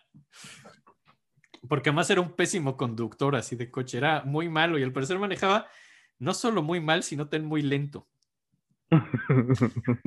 Y, y ahora era una Oye. persona... Sí, era como ir afuera del DF, ¿no? sí. Vas atrás de un güey lentísimo en medio de dos carriles y es como, hijo de puta. Es como si Prokofiev manejara en todo el país, menos en... y, y además era muy puntual y, por ejemplo, si llegaba cinco minutos tarde a algo así, no te hablaba así por meses así. O sea, con su Wow. esposa, con su mamá, así con la gente que quería era sumamente grosero. Si llegaban tarde les retiraba el habla. Así, aunque fuera por un minuto. Era... Y él nunca estaba tarde, obviamente, y, y- y enfurecía, lo veían todo rojo y enojado si llegaban tarde, así. Ah, Y decir, es chistoso que tiene unas obsesiones como... O sea, tiene todas las obsesiones, ¿no? Sí, es un, es un neurótico. Hay muchos con los que me identifico y otros con los que tú te identificas. Tú eres muy puntual. Sumamente puntual. Pero Sí, no no me enojo así cuando la gente no es tan puntual, o sea, no me pongo así. Sí, si no, no seríamos amigos. Sí, básicamente. Sí, pero sí, no, no, nunca estoy tarde a nada, definitivamente no. Eh, Tengo un problema enorme con eso. Pero entiendo muchas de sus otras cosas, ¿no? Es chistoso como él tenía todas. todas las neuronas. sí, que es un tipo, es muy antipático, pero, pero era muy funcional, como músico. Y, y bueno, pues en 1925 hace su segunda sinfonía, eh, que pues está mal hecha, al parecer es como muy mal orquestada, metió muchos contrapuntos, entonces se pierden los temas, todo está en fortísimo. Wow. Eh, ajá, ¿no? Y pues, eh, empieza una época bastante mala creativamente ahí en Francia y empieza como a perder auge. Tiene como una racha de malas composiciones hasta que Diaghilev le pide un trabajo y dice, pero tú eres ruso, deja de tratar de hacer, haz algo realmente soviético, a ver qué tal te va, ¿no? Y, y entonces escribe un ballet que se llama Le Pas d'Acier, así, el paso de acero, que es un ballet que trata de ser soviético en el sentido de la industrialización. Vale. un es un ballet sobre máquinas industriales, ¿no? Donde trata que todo sea mecánico y así. Y, y es como para caerle bien a la Unión Soviética, después de haberse ido y escapado y todo eso, para tratar de caerles bien, les hace ese, no, miren, les hice un ballet, mira sobre lo padre que les está saliendo la industrialización, chicos. miren, máquinas, clan, clan, clan. Nos van a gustar a todos. Sí. Y pues hay una gira en Estados Unidos y en Italia en los 20 y de nuevo lo invitan a ir a la Unión Soviética. Dicen, ¿por qué no metes a la Unión Soviética en tu siguiente gira, no? Y, y esta vez sí les hace caso porque, porque no lo pelan, o sea, no, o sea, si bien le iba más o menos bien y de pronto tenía éxitos, no era el gran compositor exitoso ni en Estados Unidos, ni en Francia, ni en Europa. Y dice, bueno, a lo mejor en la Unión Soviética sí, ¿no? Y si llega a la Unión Soviética a una gira de tres meses y sí lo reciben como el héroe, ¿no? Así. No, Puta, ya llegó el gran compositor soviético de regreso a casa, ¿no? Ridículos, cabrón. Sí, ya llega como celebridad, ¿no? Prokofiev. se fue desconocido casi. Sí, sí, sí. Y se fue así pues, por Siberia y regresa así como héroe. y da 21 conciertos, le va súper bien. Cuando iba caminando por así, entraba a una sala, hacía una junta con alguien, tenían así músicos tocando su música, así para que se sintiera bienvenido. Y, Y como, Sí, los vemos güey. cabrón, cabrón, cabrón. es- acabaron, güey. o sea, hay, hay régimen, o sea, hay muchos regímenes malos en la historia del mundo. Ese no solo es así cruel y malo, es también muy pinche ridículo en, en muchas Sí, no mames, son unos mamahuevos, güey. ¿Qué, qué opinas de los murales? De los murales soviético-chinos, así donde hacen como la época que sí se llevaban bien antes de que se detestaran y que Mao dijera que odiaba el comunismo ruso y que solo el comunismo chino era padre, y hacían como sus murales así de amistad ruso-china y, y que todo el mundo así, y además súper homofóbicos ambos regímenes, y, pero siempre sus murales parecían súper gays, así que ponían así un güey Me así, bien metrosexual ruso con otro bien metrosexual así No, Todo oriental. el mundo los conoce, güey, aparte ya, porque ya son meme, ¿no? Es un meme, Es un meme lo gays que se ven así cuando eran súper homofóbicos. Sí, güey, eso es maravilloso. Es súper ridículo, güey. Es, es como Corea del Norte, güey. Es la mismo tipo de ridiculez y es muy, muy ridículo, pero si llega este güey es el héroe, ¿no? Y, Y hay que ponerle su música cuando llegue el café, güey. No mames, güey. Ay, pues como que... México Pero- tiene muchas cosas así. Perdón, perdón, perdón, ya. sí, Sigamos. no, sí, sí, sí, sí, sus murales. Un día vamos, algún día les platicaré lo que pienso del muralismo, quizá cuando hablemos de compositores nacionales. El caso es que eh, llega a la Unión. De pronto está hasta pensando mudarse de lo bien que le fue ahí. Es el lugar donde mejor le ha ido, lo reciben como héroe. Y se da cuenta que Stravinsky estando en el extranjero, de pronto cae en cuenta, dices, no mames, yo sería el mejor compositor del país, yo sería el compositor del régimen. A mí me iría muy chido aquí. Es lo que piensa. Lo piensa, pero digo, no lo hace, ¿no? se sale y se regresa a Francia, ¿no? O, o sea, le pasó la idea por la mente, ¿no? pero, pero no lo hace. Está chido, pero no sé si quiero vivir ahí. ¿no? O sea, está muy bonito, pero no quiero compartir mi departamento con 40 personas. Así que bonito. Gracias por su dinero. Adiós.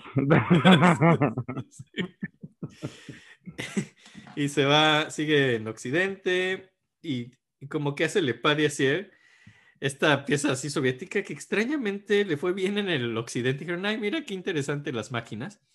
En, en la Unión Soviética esa no gustó, ¿eh? Notaron el tono falso de esa. Los, los rusos dijeron, "Ah, eso es bien fake, así. Ese patriotismo sí está bien pitero, ¿no?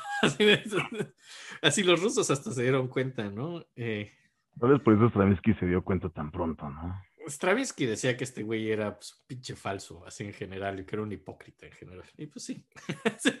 y, y, pues también ahí agarra la de Fire y Angel, así su pieza esta de, de las monjas que, y el infierno y eso.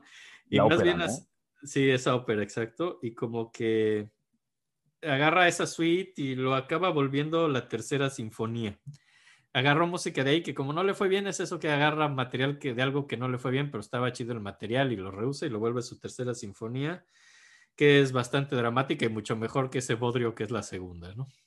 Ok, ok. Pero y, y como que en el 29 de Aguilera le comisiona otro ballet, El hijo pródigo, que es más lírico y más controlado, es más tranquilón y le va bien a secas, o sea, y en el 25 hace la cuarta sinfonía, que no es muy buena. Esta es una época como de rolas medianonas, la verdad. Aquí como que anda medio perdido de qué hacer, ¿no? Ya como que ya no es el gran innovador que rompió con todo, digo, ya son los 20, pero tampoco es un tradicional. Está como medio perdidón en, en su estilo, ¿no? Digo, en Francia, digo, había cosas mucho más novedosas que él, ¿no? Pero pues ahí andaba, ¿no? Y trata como que hace Casi cae en la crítica del clasicismo de Stravinsky, ¿no? Sí, sí, sí, sí. Y la cuarta sinfonía tiene como muchas melodías buenas, pero están como medio inconexas, o sea. Y pues es como una comisión que le hizo Kusevitsky, que estaba en la, en la Sinfónica de Boston. ¿No? Y pues ahí también le piden algo a Stravinsky, y Stravinsky lo que da es la Sinfonía de los Salmos, ¿no? Entonces estrenan en el mismo toquín la Sinfonía de los Salmos de Stravinsky y la cuarta de Prokofiev en Boston. Y pues como que regresa a la Unión Soviética otra vez y pues, anda como viajando, haciendo giras. Es una época medio perdida hasta fines de los 20, principios de los 30. Viaja por ahí a Estados Unidos, a Cuba, a Canadá. Hace por ahí como que el Library of Congress, así de, de Estados Unidos, de Washington, le comisiona un cuarteto. Y ya es como más una melodía mucho más rusa. Ya como que llega a ser música tratando de ser más rusa es más lírico, como que va bajándole un poco de huevos, ¿no? A eso de hacer pura música de acero y todo. Ya empieza a hacer como música más tranquilona. Y como que en el 31 está este güey Wittgenstein. ¿Te acuerdas de este güey? ¿Te acuerdas cuando creías que Ravel era manco, pero no era manco? Oye, pero sí, o sea, sí estás muy seguro de que todos los libros de historia están bien, güey. De que, Y que que manco. manos, seguro que ¿Estás tenía- seguro de que yo estoy mal? Estoy convencidísimo que Ravel no era manco. El manco es Wittgenstein. Que aquí se conecta esto con la historia de Ravel. Porque Wittgenstein, que perdió su mano derecha en la Primera Guerra Mundial, le comisionó su concierto para mano izquierda a Ravel y no le gustó, ¿no? Y ni la tocó y la estrenó hasta otra persona. Entonces le pide un concierto para mano izquierda a Prokofiev. Dice, oye, tú sí me puedes hacer un concierto de mano izquierda que sí esté chido, ¿no? Como el de Ravel. Uno que suene como más, como más zurdo, ¿no? y ese es el cuarto concierto de piano de Prokofiev, es solo para mano izquierda. Y Oye, ¿sí le gustó? creo que le gustó más. Es, es bonito, es, no es el más festejado de, de Prokofiev, pero es un concierto decente. Y luego, luego, así como que dice, ay, hace mucho no hacía conciertos de piano, ¿no? Y el tercero estuvo espectacular y, y como que medio eso rompe un poco su monotonía de piezas malonas. Y el cuarto estaba, es medio, ah, no es su concierto más ambicioso, pero está bonito. Y dice, no, vamos a hacer otro. Luego, luego, y escribe el quinto concierto para piano, que sí está chido, ¿no? Y la, De Las- que, güey, perdón, voy a usar dos manos. No voy a hacer- Sí, sí, de, bueno, este es. Imagínate que hiciera uno solo para mano derecha, así. Eso estaría increíble. Creo que nadie ha hecho eso. ¿Sabes qué tampoco he visto?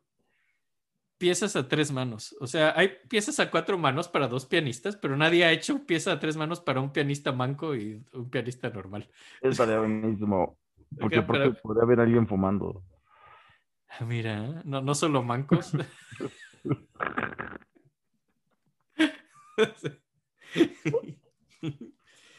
y, y ya, y el quinto concierto lo estrena en la Filarmónica de Berlín, dirigiendo Furtwängler. Y es un éxito.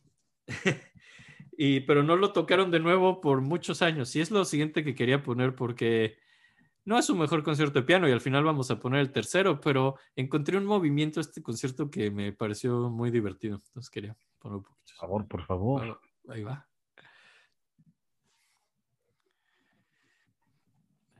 Está padre, ¿no? Está hermoso, güey. Sí, sí, sí. Es que todo lo que hace de verdad está muy bonito, güey. Tiene, tiene un toque muy personal, sí es muy él, ¿no? Así. Sí, sí es muy él y es muy bello. Como que de repente te puede confundir con cosas más viejas o cosas de la época o como con franceses, no, no sé, como que sí tiene un lenguaje como muy abierto,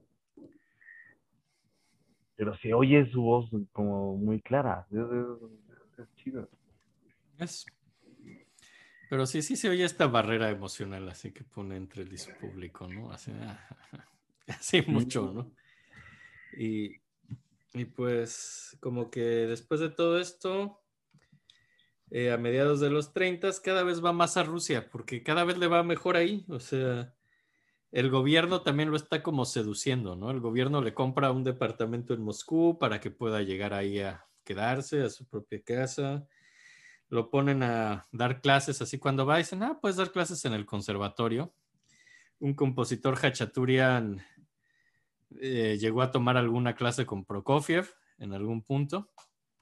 Y, y pues como que hay como diferentes versiones de cómo era como como maestro. ¿Y por qué vuelve a la Unión Soviética? Porque decide regresar, ¿no? Y hay como diferentes razones, ¿no? Eh, se cree que, pues esto, que él sabe que en Rusia va a ser exitoso, como no lo acaba de lograr ser en ningún otro lugar. Eh, extraña a sus amigos, así la gente que realmente quiere fuera de su familia. Está... Sí, bueno, tenía conocidos con quien jugaba ajedrez. Viven ahí en la Unión Soviética. Y, y nace su segundo hijo en el 28, se llama Oleg. Entonces tiene dos hijos, tiene a su esposa, pero fuera eso no convive con mucha gente. Y, y pues ya como que quiere regresar, decir regresar. Y pues no, no es muy político él, pero el régimen de Stalin lo empieza a tratar bien, tío, le regalan cosas, le regalan una casa, lo empiezan a tratar bien, tocan su música, le regalaron una casa, le regalaron una casa de campo, le regalaron un coche, le consiguieron una escuela así chingona internacional para sus hijos. Y que le pusieron unas calles para que manejara mal solo. sí, sí, para que solo chocara con postes en vez de poner lesionar más Esos postes así de una espuma. postes de una espuma en sus... Y esta es tu calle segura. Y además se llamaba, ay, mira, la calle Sergei Prokofiev, qué honor. no te metes ahí, te pueden chocar. y ya, y se empieza a mover, pero no es que se muda de golpe, así como del 32 al 36 fue yendo cada vez más a viajar entre París y Moscú. Y cada vez le dan más comisiones del Estado, ¿no? Así Rusia le comisiona cada vez más cosas. Y le piden, no, pero ¿sabes? Si pudiera ser así como más melódico y más simple, algo que entienda la gente, el pueblo soviético, algo que no sea tan rebuscado, no sé si estaría chido, más o menos, así. ¿Has escuchado nuestros himnos? No, es algo sencillo, no te lo traigo. Ah. Todo así, algo que glorifique a la Unión Soviética. Y como que la primera así gran comisión que le hace la Unión Soviética así para las masas, es un soundtrack de una película que, es del teniente Quille, que, que es una gran historia, es de una mancha que tira un burócrata en un papel y la mancha se convierte en un teniente. este tipo de historias muy bonitas de la literatura rusa. Y pues es una crítica zarista, ¿no? Porque todo esto es como en la época de los zares y cómo la mancha va ascendiendo de rango y en la sociedad, así solo una mancha, pero va ascendiendo en su puesto social y militar. Qué bonito. Ajá, y entonces, pues es una película que se trata de esa historia y, eh, y pues como que le, hace, le piden a él hacer el soundtrack y que tiene que ser más bueno así para el pueblo ruso y entonces eh, como que decide, pues decide hacer algo comercial, ¿no? Así que es algo que nunca había hecho, hacer como música más comercial, así como para que le bien a Rusia. Y, dicen que, pues, todavía puede hacer música un poco más profunda, y, pero todavía lo criticaban así como por individualista y occidental, ¿no? Entonces, como que dicen, no, no, no, miren, yo puedo hacer una música verdaderamente soviética, ¿no? Entonces, quería poner esta parte que, una pieza muy padre, ¿no? Además sale Emerson Lake and Palmer le hace por ahí un cover, sale en una peli de Woody Allen. Creo que, creo que la de Lieutenant Quille, la, la Troika, es una pieza que también tiene como sus, sus momentos en, en, la cultura popular, pero, pero empieza así como un soundtrack soviético. Ahí va.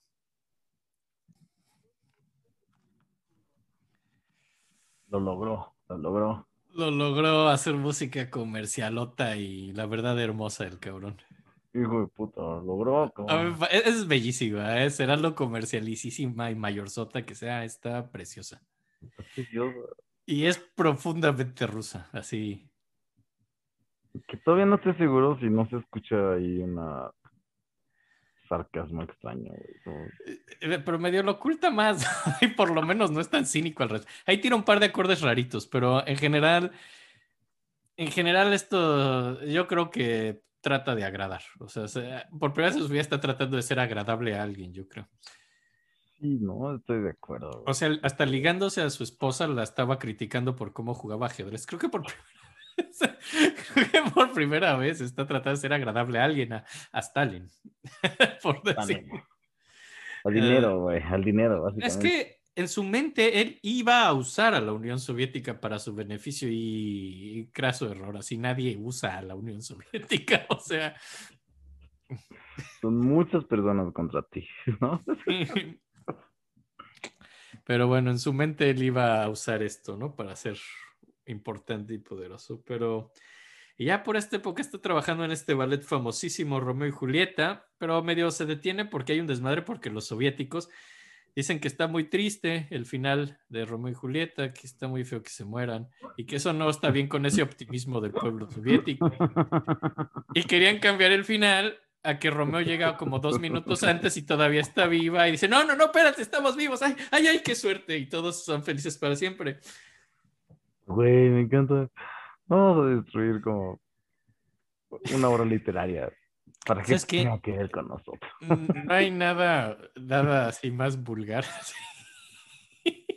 que el optimismo soviético. Totalmente. Oye, si le quitamos todo el cuadro dramático y... Y que Ah, cabe- ¿ya ustedes que caben entonces- juntos? Entonces Prokofiev está de, "Ah, no sé si voy a hacer esta rola a este ballet así. eh, ok. No estoy seguro que esto tenga sentido, cabrón. Esto quizá no sea tan buena idea. Pero Recordando todos así sus números de errores que puso de estudiante. es, alguien que claramente sabía ver un error. o sea, yo creo. Pero, Ay, güey. Che, gobierno es maravilloso. ¿cómo le gusta a los, a los gobiernos socialistas? Todos somos felices. ah, es psicótico. ¿Cómo le gusta a la gente? Es que una cosa es que le guste a la gente y otra es volverlo algo institucional. Una cosa es que unas personas estén así como en un delirio y otra es como un delirio institucional. Eso es lo que. Y burocrático, es un delirio burocrático. Es lo que dices, güey, esto no puede salir bien. Pero, Me encanta, güey, me encanta, me encanta. pero bueno, el 15 de mayo del 36, ya su familia se muda, ya se lleva finalmente a, a su mamá, a su esposa, a sus hijos y ya se mudan a la Unión Soviética y ya está oficialmente ahí, ¿no? Ya. En el Verga, se muda 36 Con su familia y su mamá. Típico. así decide, vamos ya a vivir en la Unión Soviética, ahora sí, ¿no? Con mi jefa. No, y entonces ya no. que dice, ya vivo aquí, entonces ya, se dice, ok. Y entonces es cuando Stalin ya se vuelve cabrón, ya, ya dejó de ser buena onda de, ay, te pongo tu casita. Ya que vivió ahí, dice, ok, ahora sí. Eh, tenemos un problema, necesitas hacer más realismo social, ¿no? o sea, se, se lo empieza a traer en chinga, no al nivel que Shostakovich. Digo, creo, creo que no es ningún secreto que vamos a hablar de Shostakovich, ¿verdad? Creo- O sea, no nos gusta spoilerearlos, pero sí ya No, dijimos creo gente a la que ¿no? Dijimos, o sea, creo que yo spoilería. gente a la que incluso- Stalin hace miserable. O sea, no, no vamos a subestimar su inteligencia. Escuchas, ya saben que vamos a poner Shostakovich pronto. No saben si la semana que entra o en dos, pero saben que viene Shostakovich. y- Todavía un poco de sorpresa. Sí, no saben si la semana que entra o en dos, pero viene Shosta. Eh, y entonces, o sea, no se lo traían tan en chinga como a Shostakovich, porque pues, es más nuevo. después de tanto ser gay, pues un poco de chosta no cae mal. Ya, Eh. pero. Sí, sí, del Perdón, chiste. Dijiste que no lo ibas a hacer. Perdón, perdón, perdón, escuchado. bueno. Lograste como dos horas, creo. sí. Duré, duré un rato.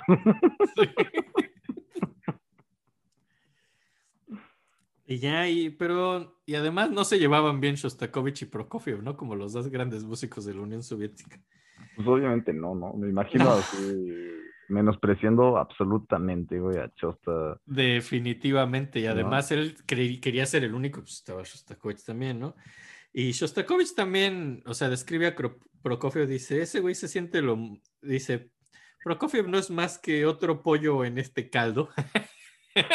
y así lo dice lo cual es chistoso, ese es otro pollo en este caldo, que Me encanta. tiene aires de músico Wunderkind, así de, del niño, del niño genio, ese... Nel, o sea, Bunda, Bunda King, ¿no? es hermoso, güey. Sí. El, Burger King. del Burger King. Dice, y además dice, y lo ve total, completa y absolutamente superficial. Dice, es un güey que se cree el niño N, es un güey superficial y no es más que otro pollo en este horrible caldo llamado Unión Soviética. Así. Ay, Chosta, güey, lo amo. Ay, Chosta. y quería leer un texto del Chosta platicando de Prokofiev. A ver.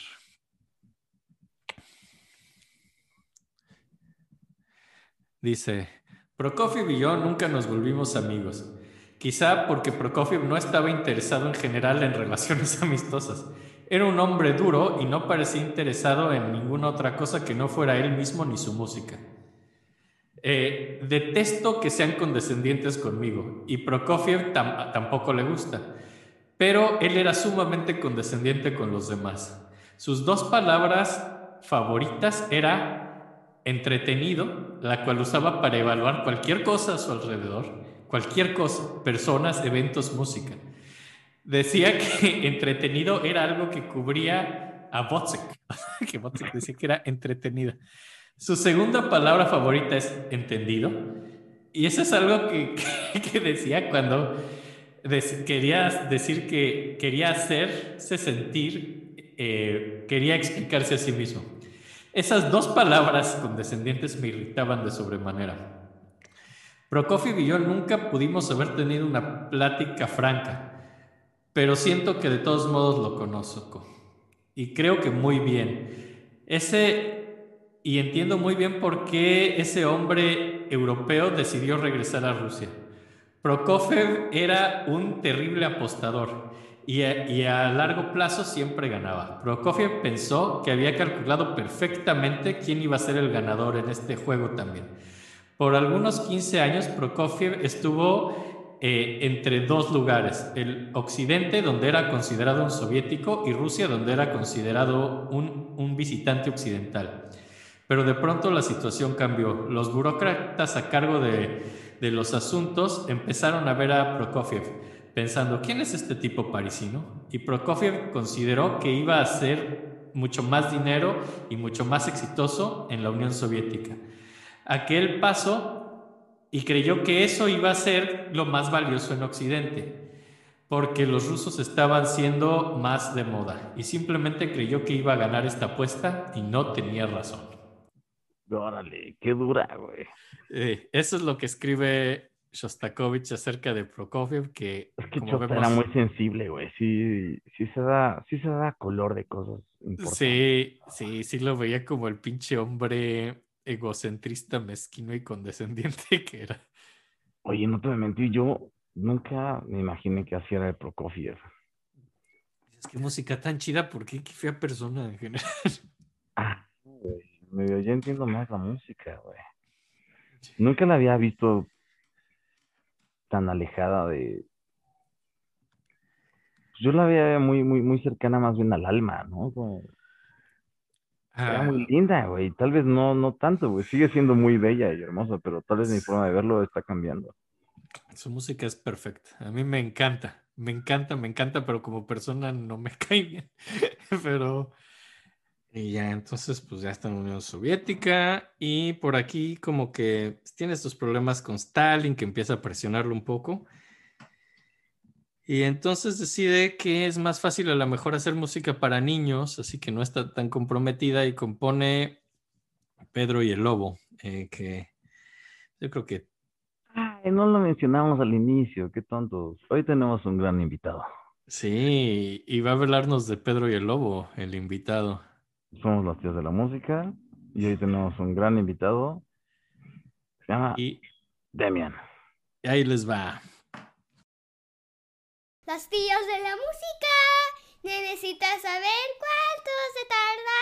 Es de como menos de tres horas. O tres horas o a lo mejor cuatro horas. Los tíos de la música.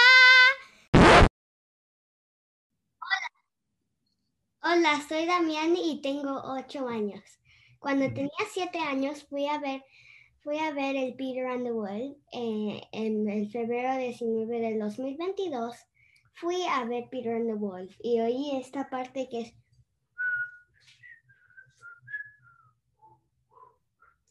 y, este, y esa parte es, es, es como, creo que es, eh, creo que es el niño, pero esta parte como suena como,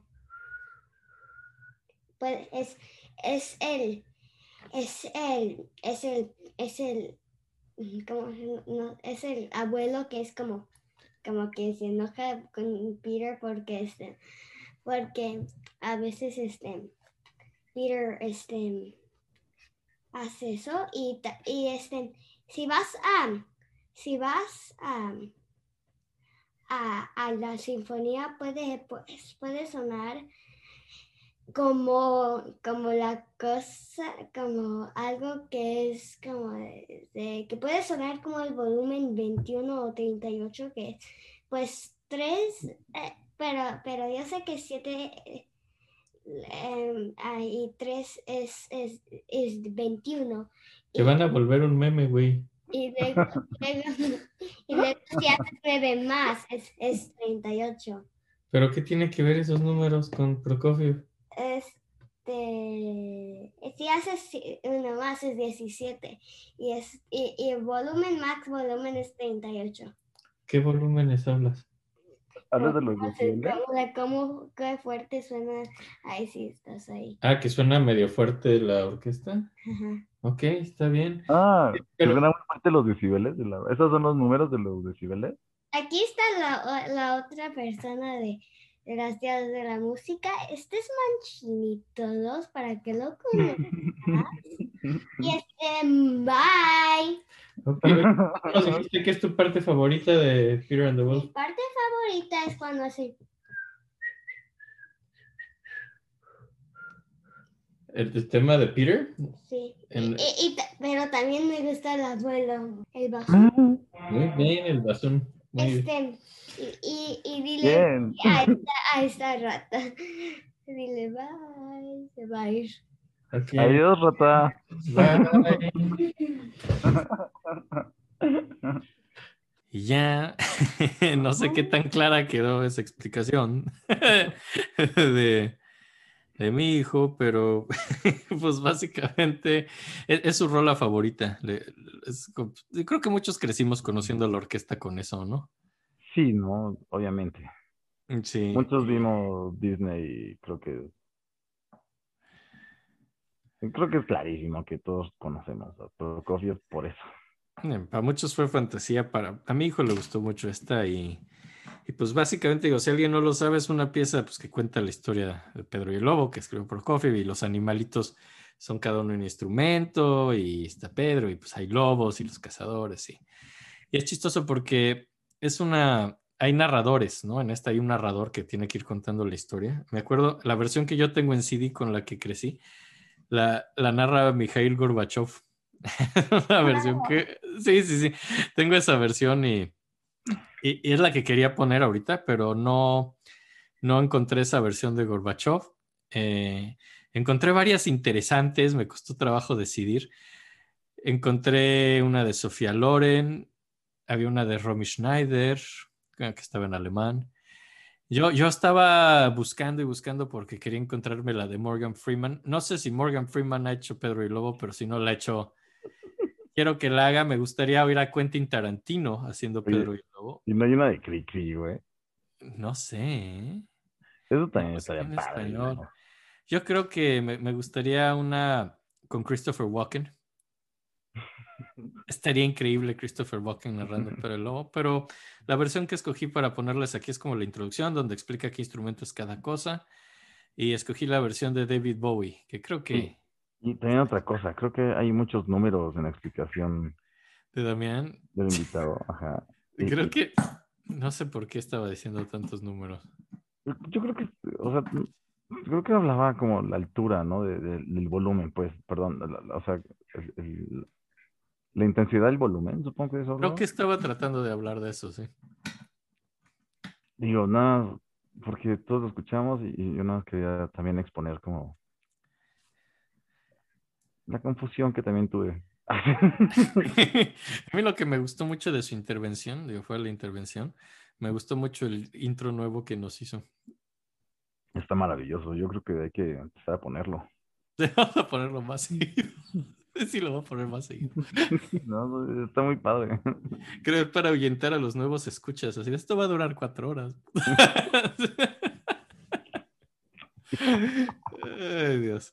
Pero bueno, ¿qué ponemos la de David Bowie? Es la que encontré porque no está la de Gorbachev y no existe la de Morgan Freeman, ni la de Christopher Walken, ni de Quentin Tarantino. No sé por qué, me, no sé por qué no me sorprendí de que David Bowie lo dice. Se me hizo como. Dijiste David Bowie, ¿verdad? Sí, sí, sí, David Bowie. Creo que lo hace con mucha elegancia.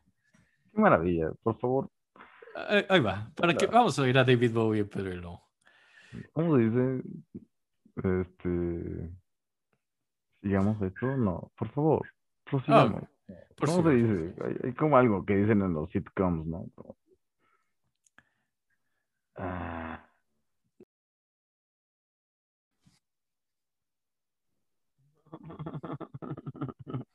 ¿No sientes bonito que David Bowie te pregunte si estás cómodo? Güey, lo hace muy bien David Bowie. Es, es Sí. una grabación que te hace sentir muy cómodo. Ah, Sí, sí, sí, es como, no sé, me siento como abrazado. No sé, Según yo sí hay una de Cricri, ¿eh? ¿Sí? No, no, no busqué versiones en español, pero pues es probable. A mí en español me hubiera gustado Tintán. Pero no era tan tierno tal vez lo que había escuchado. escuchado. Que la, la de Cricri. No sé si era Cricri, sinceramente. A mí me encantaría ver a Tintán haciendo esto. Tintanes, eh, sí, claro. Sí. Creo que fue maravilloso este inicio. Pedro y todos la conocen y Ya, esa la conocen, pero pues hay que mencionarlas muy importantes. Creo que es como los niños conocen la orquesta. Ya, y luego tiene rolas sumamente soviéticas porque está tratando de, pues bueno, también no le queda de otra. Y tiene por ahí, trata de hacer rolas basadas en literatura de Pushkin, eh, Boris Godunov, Eugenio Onegin, que son piezas que ya habían hecho Mussorgsky y Tchaikovsky, por cierto, pero pues intenta hacer sus versiones que no pasen a mayores hace la cantata para los 20 años de la revolución, la cual es terrible. sí, sí, horrible. Y le va no muy mal. Wow. Y, y pues ya como que todavía hace unas giras en los 30, 36 y 38 lo dejan ir, va a Estados Unidos por última vez, va a Hollywood para aprender música de cine, porque dices que esto lo tengo que aprender para la música soviética, aprende técnica en Hollywood, regresa y ya nunca lo van a volver a dejar salir del país porque pues dale.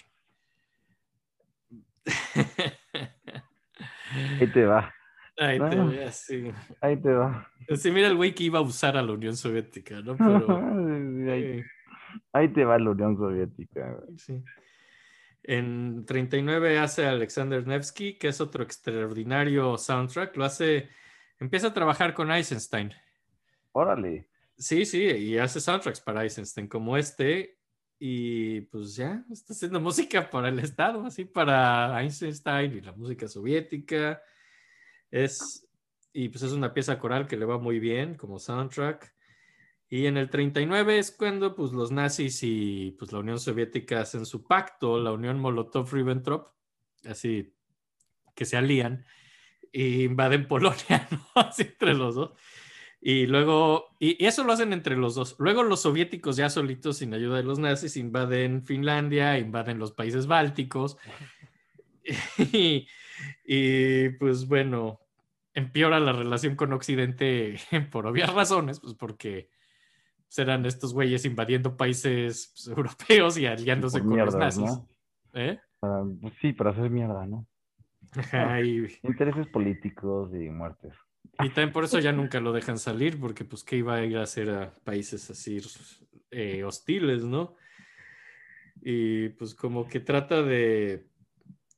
hace una... Y había justo compuesto una pieza que hablaba mal de los alemanes, que se llama Simón Kotko, pero no se dio cuenta que en una de esas firmaron el trato de amistad así con los nazis y dijeron, oh, que quizá no es el mejor momento para sacar la rola anti-alemana, así porque estaba tratando de caerle bien a los rusos. de, Miren, una rola contra los alemanes y no ahora Ah, no, no, no, no, no, no, no, no. no vamos a sacar esta rola. Y esto está chido, ¿no? Como para dejar claro que sí era horrible. Como, o sea, que Stalin sí estaba chingando, güey. Pues, no mames, es No. horrible.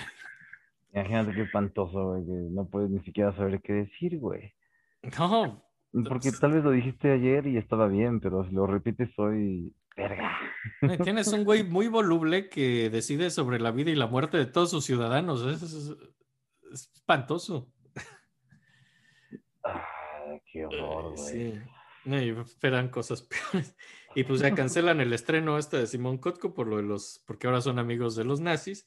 Y, y pues el director que iba a dirigir esta pieza, pues lo desaparecieron, ¿no? O sea, sí, No, sí, sí lo mataron. Obviamente, güey, qué horror.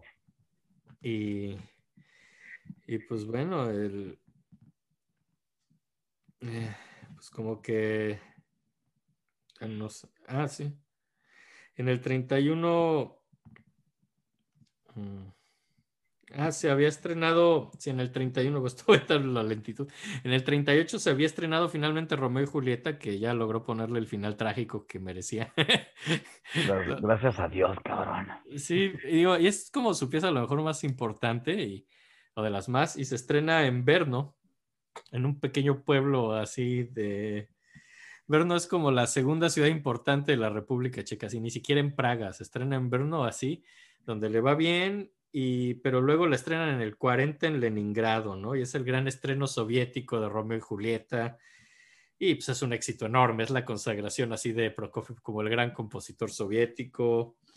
Y está Galina Ulanova, que es la bailarina de esto, y le daba miedo a ella, le daba miedo Prokofiev, porque lo veía y era muy crítico y era muy grosero. Era una horrible persona. Era una horrible persona. Y como que el gran mérito de Romeo y Julieta es como no hacer solo música de danzas, es como llevar el sinfonismo al ballet, o sea, el drama sinfónico, meterlo en la danza y hacer algo muy humano, ¿no? Y pues está toda esta estupidez de que querían un final feliz, logra hacerlo bien, ¿no? Y pues obviamente creo que tenemos que poner un poco de Romeo y Julieta porque es, pues, es una piecesota, la verdad, es buenísimo. Y de las más famosas. Sí, también. Sí, esto se vuelve los hits también, porque pues Prokofiev de pronto sí hace hits chidos, ¿no? Ay.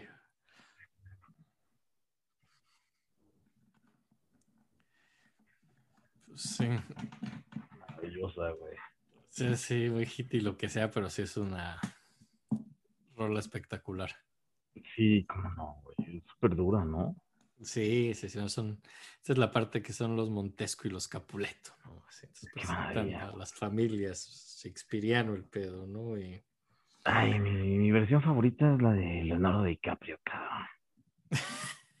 de La película de los Shakespeare. 90, güey. Creo que es mi versión favorita de todas. Yo no la vi porque el día que íbamos a, bueno, fui con mi familia al cine ese día. Me acuerdo muy bien que mi mamá y mi hermana entraron a ver eso y yo entré con mi papá a ver una que se llama El Monstruo de Roberto Benigni, que es una cosa comiquísima. No, no la había visto en años. El otro día, de hecho, justo me acordé del Monstruo y la, y la encontré en, la encontré en streaming y pude verla. Y, y sí, sí, es una mamada súper boba, pero es muy cómica. Ay, lo voy a ver. Busca el monstruo. Eh, Esta Sí. es buenísima, según yo. Es hermosa. Las tomas son preciosas. La música está maravillosa. Y la adaptación, yo creo que es de las mejores, güey. Así. mira, no, no Yo la he visto, pero hicieron un final feliz, me imagino. No. no, no, no. Sí, sí es, sí es la historia. sí, sí, sí. Qué bueno que no contrataron soviéticos para. Aparte me encanta que es ahí como el ángel del tráfico, güey, ya sabes. De México, el... el... ¿Sale, ¿Sale en la peli? Sí, sí sale.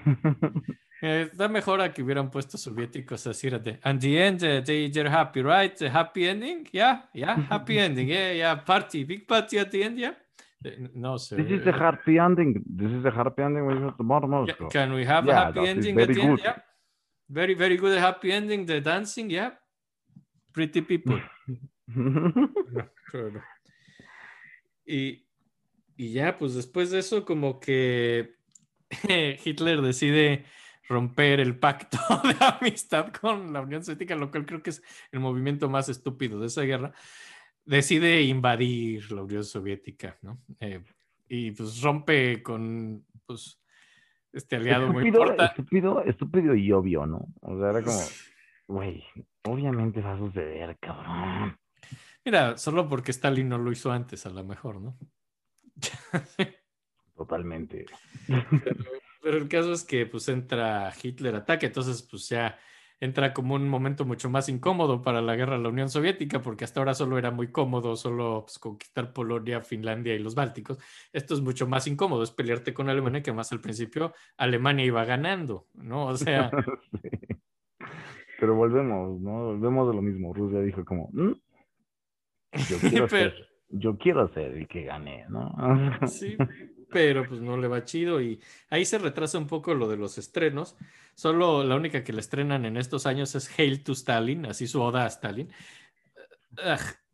Sí, ¿no? Y ¿No lo he escuchado? ¿Lo escuchaste? no, creo que ya ni la ponen en streaming, creo que por así, pues, pues, ¿por qué no mames? O sea, ¿qui- ¿quién, quiere?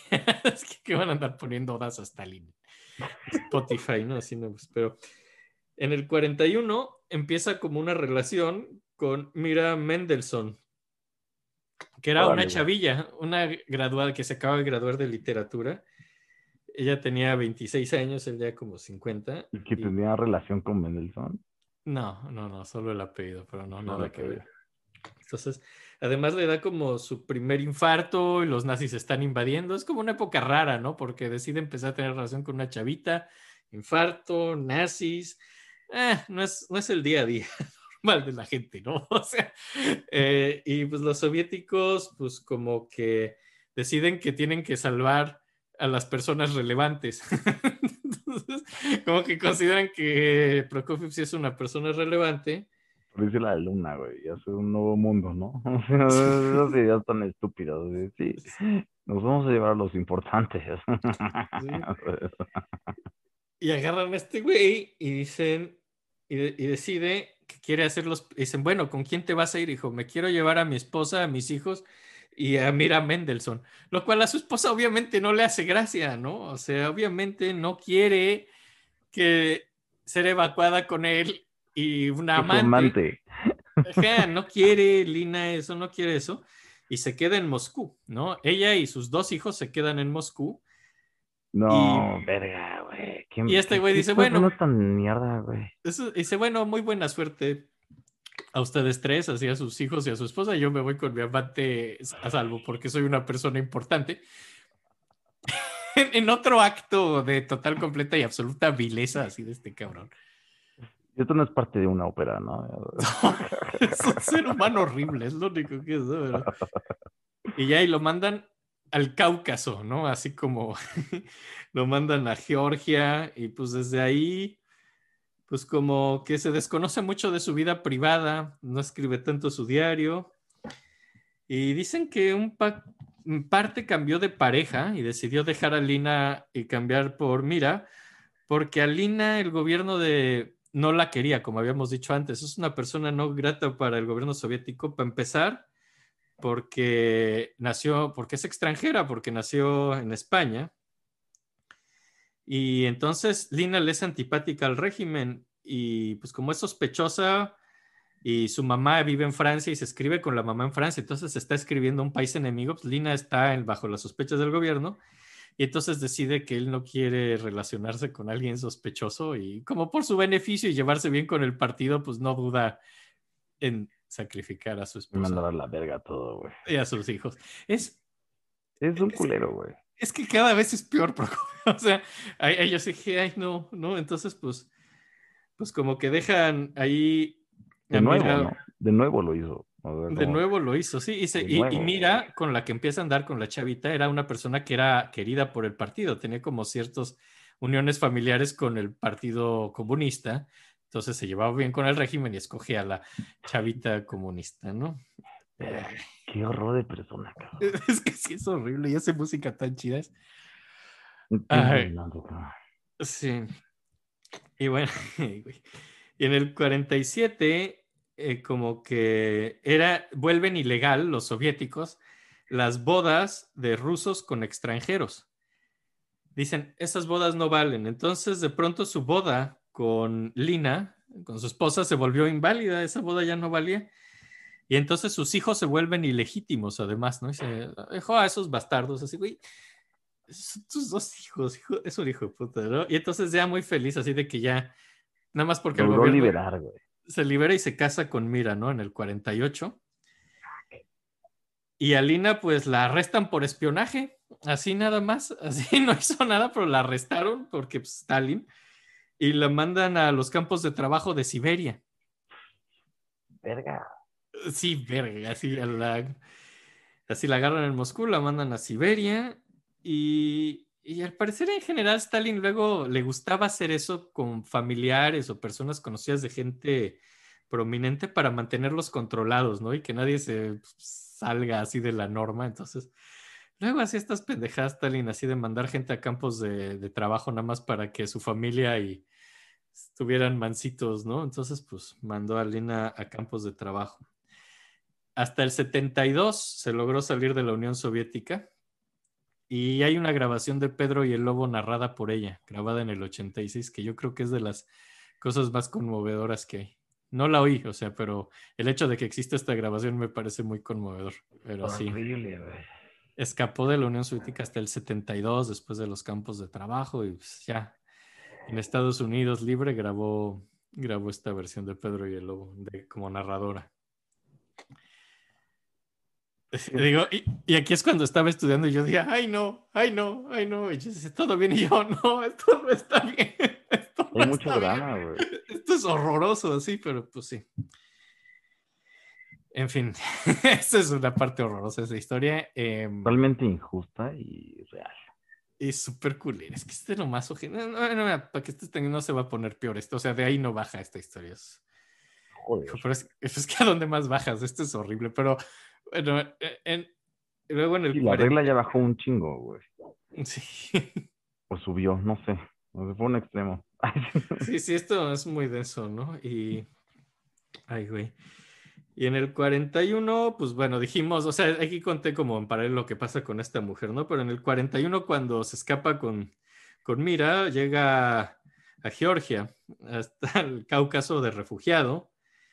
Y ahí, pues, como que empieza a descubrir el, folk, el folclore local, así del Transcáucaso, que pues es maravilloso, la música de Armenia, de Georgia, de Azerbaiyán, de estos países y decide usarla en su segundo cuarteto y, y decide subir el patriotismo, ¿no? Así ser todavía más patriótico y hace La Guerra y la Paz, así trata de volver La Guerra y la Paz de Tolstoy, lo trata de volver una ópera, ¿no? Digo, porque además La Guerra y la Paz se trata de pues, Napoleón invadiendo Rusia y cómo Rusia se defiende, ¿no? Y pues le parece muy pertinente en 1941 hacer el paralelismo de Napoleón con Stalin, digo, con Hitler, ¿no?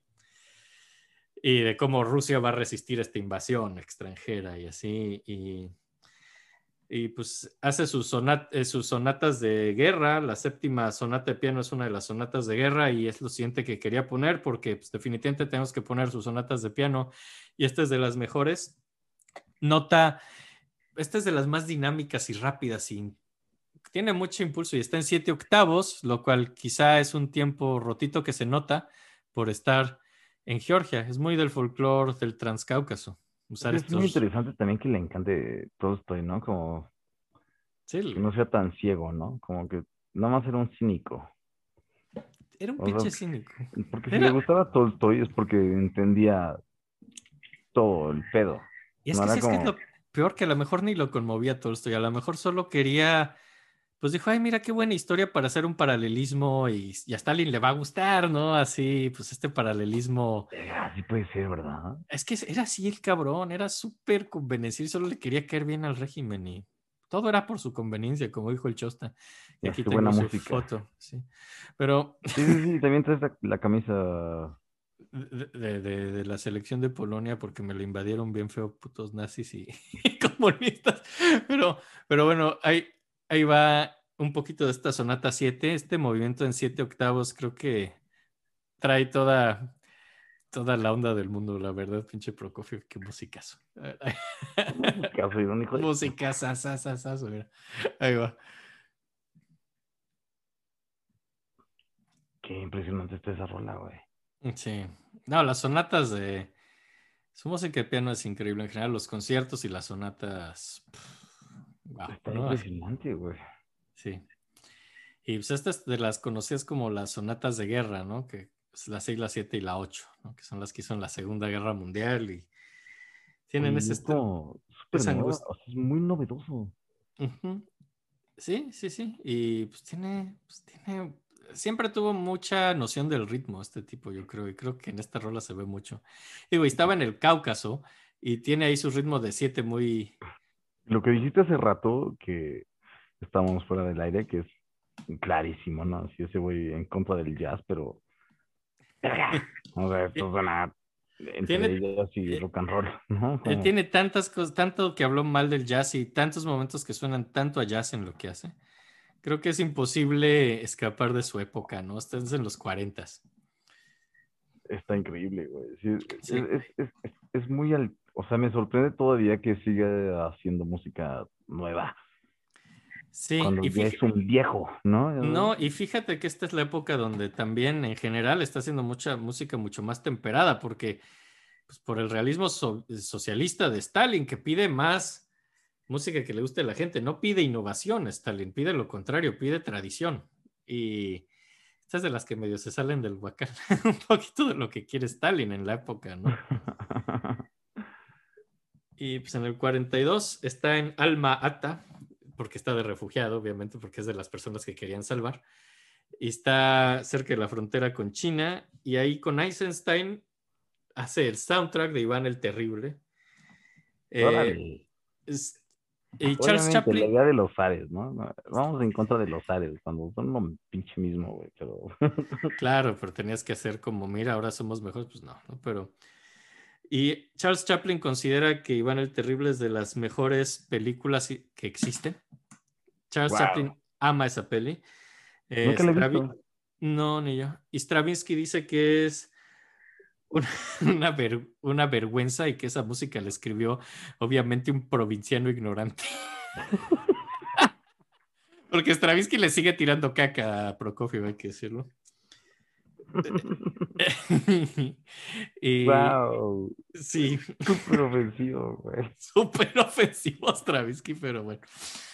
Está bien, también se la gana el cabrón, ¿no? Y, y, y en el 43, pues ya, acaba medio un poco, empieza, los soviéticos empiezan a darle la vuelta a la guerra, empiezan a echar a los nazis y ya recuperan así, ya está más seguro Moscú y, re- y regresa con mira a vivir a Moscú y, y pues como que quiere producir la de la guerra y la paz, pero se va atrasando y, se- y como que es una ópera pesada y grande, ¿no? Y como que el gobierno medio la desecha y le dicen, bueno, ya, pero puedes hacer un ballet más ligero, ¿por qué no haces la Cenicienta, no? Entonces ya lo ponen a hacer Cenicienta. Está padre, pero pues no, no, no tiene la profundidad de densidad de la guerra y la paz. Sí, claro. Oye, ¿y qué pedo con, con, con el jugador, güey? ¿Cu- ¿Todavía falta para que...? No, pues la estrenaron, pero no pasó a mayor, esa la estrenaron en los 20. Y ya fue. Sí, ya fue, ya fue, pero O sea, pues, no, no, hubo, no hubo mayor... no pasó a mayores. Como operista no, no logró gran cosa, la verdad. O sea, la guerra y la paz medio, pero no es un gran operista, es grande en los ballets, no tanto en la... Bueno, y las tres naranjas quedó la marcha, ¿no? Pero fuera eso, su ópera no tiene gran cosa. Y en el 44 hay como un retiro medio obligatorio de compositores que tienen que ir a convivir. Qué horror. Y pues al parecer es muy grosero con Shostakovich, se burla de Kabalevsky. Y, y le molesta que estas personas tengan influencia en la música de Rusia porque los considera inferiores.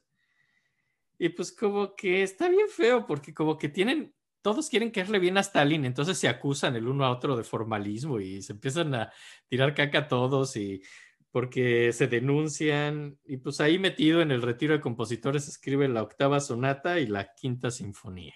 ¡Wow! ¡Qué horror, bueno. güey! Es que sí, Sí. Cuando, cuando tu vida...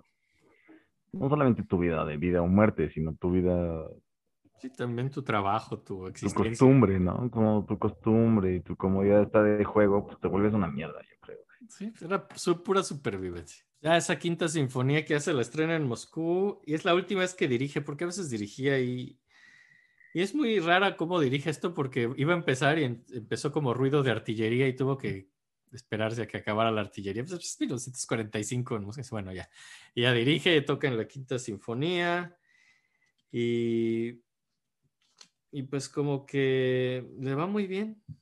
Le va muy bien eso y se trata como de la victoria.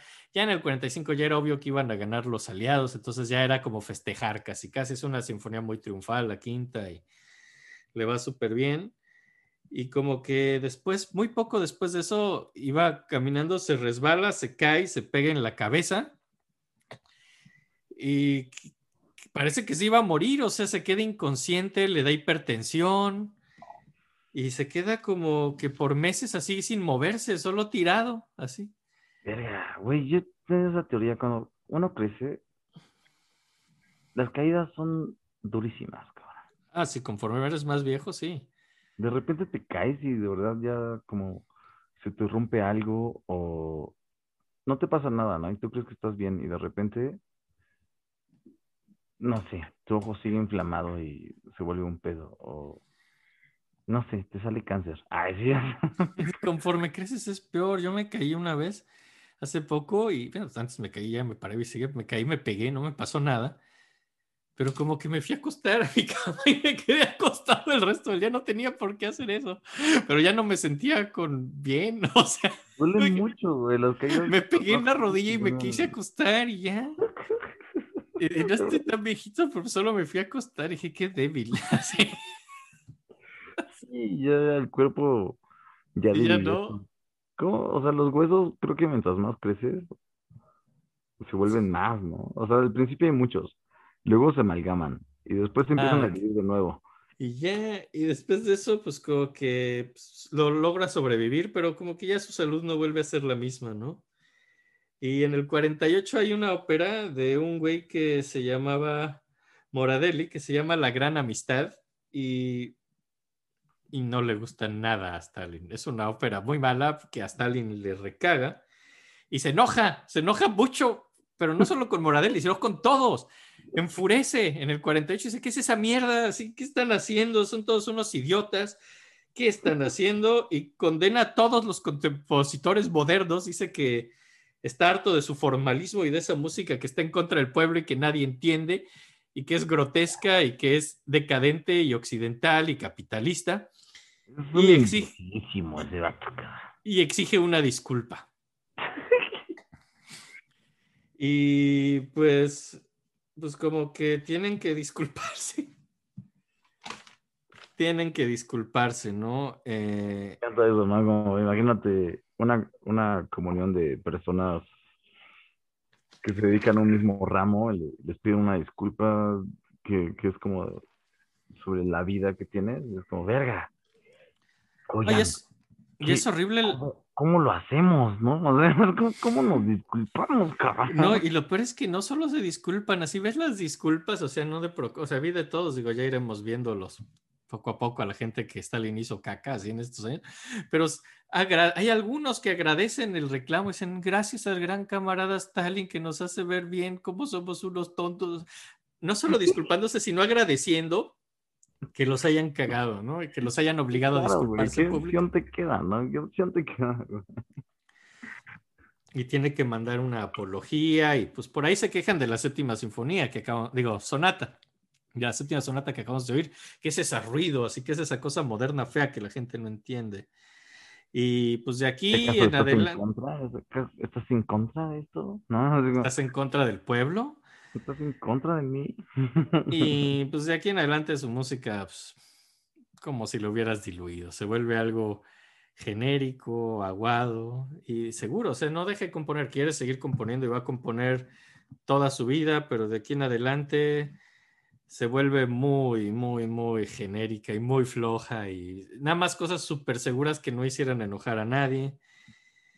Eh, trata de revivir la ópera de la guerra y la paz, escribe su novena sonata, su sexta sinfonía. eh, y pues como que la sexta sinfonía es como muy conmovedora en el momento porque se subió al escenario al final, así ya estaba mal, ya había pasado tiempo hospitalizado. Le pidieron que se subiera al escenario, lo ovacionaron, pero no le gustó a Stalin. eh, pero eso no lo sabía la gente, que lo estaba ovacionando en el momento. Y luego, cuando se baja, tiene una censura de Estado, ¿no? Y ya no le dejan estrenar. No, ya no lo dejan estrenar por un lado, ¿no? Y, y pues, pues el Estado lo prohíbe casi, casi, ¿no? Y empieza a dudar de sí mismo, ya no sabe qué componer porque él sigue componiendo, que no sé si lo van a estrenar o no, pero cada que va a escribir una nota está aterrado porque pues, sabe que lo pueden matar. Y, pues, y mucha de su música temprana, porque se volvió mucho más tranquilo y prosoviético, eso cuando regresó a la Unión Soviética. Pero antes era un güey atrevido que hacía música loca y mucho de eso lo prohíben, pierde todos sus privilegios, le quitan su casa, le quitan todo y ya estaba viejito de verdad. No, no estaba viejito, no estaba viejito, pero no estaba bien de salud. Y por dice, porque dicen que no es suficientemente del pueblo, ¿no? Y que tiene que purificarse para volver a ser parte de la música soviética. Wow. Y pues así pasa su último tiempo, ¿no? Y pues como que la... ¿Cómo, cómo, se hará esa purificación, güey? Es que, es que eso es lo feo, que todo era muy muy ambiguo, nadie decía bien cómo era el pedo, decían, no, eso es formalista, eso no. O sea, básicamente era si les gustaba, sí, si no, no. Había como, no todo era Stalin, estaba como este güey que se llamaba Shadrov, que era como el ministro de esto, y pues era el ojete que hacía todo esto, ¿no? Y, y pues ya al final no tiene opción de hacer óperas para el Estado ni nada así, porque no lo toman y pues regresa a hacer música para niños logra hacer como una séptima sinfonía tratando de caerle bien al régimen, otra vez algo muy soviético, muy así empalagoso.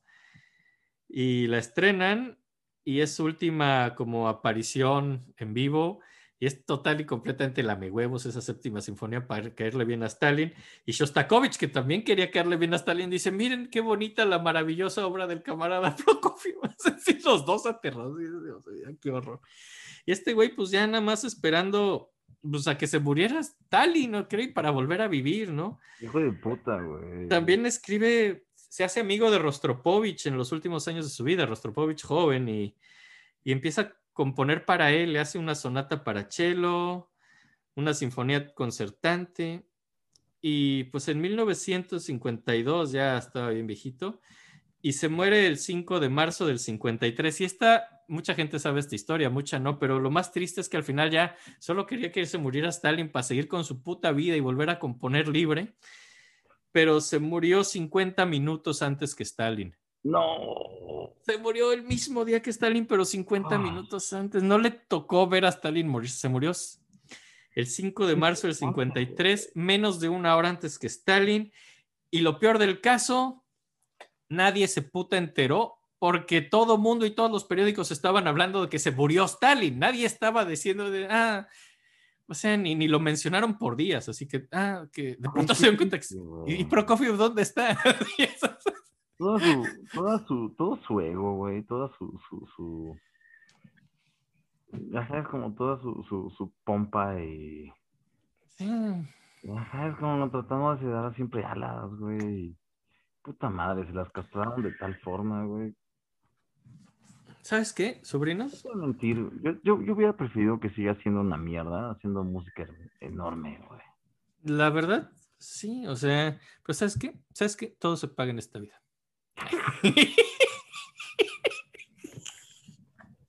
Eso le hemos dicho de inicio. No, pero es muy chistoso y además no es cierto. Hay que decirla, hay que decirla. o sea, o sea, en la que después tenemos dos, ¿no? sí, sí. Cuando, edite esto las voy a apuntar, pero, pero si todo se paga en esta vida, fíjate. O sea, él fue bien mala onda y fueron bien mala onda con él.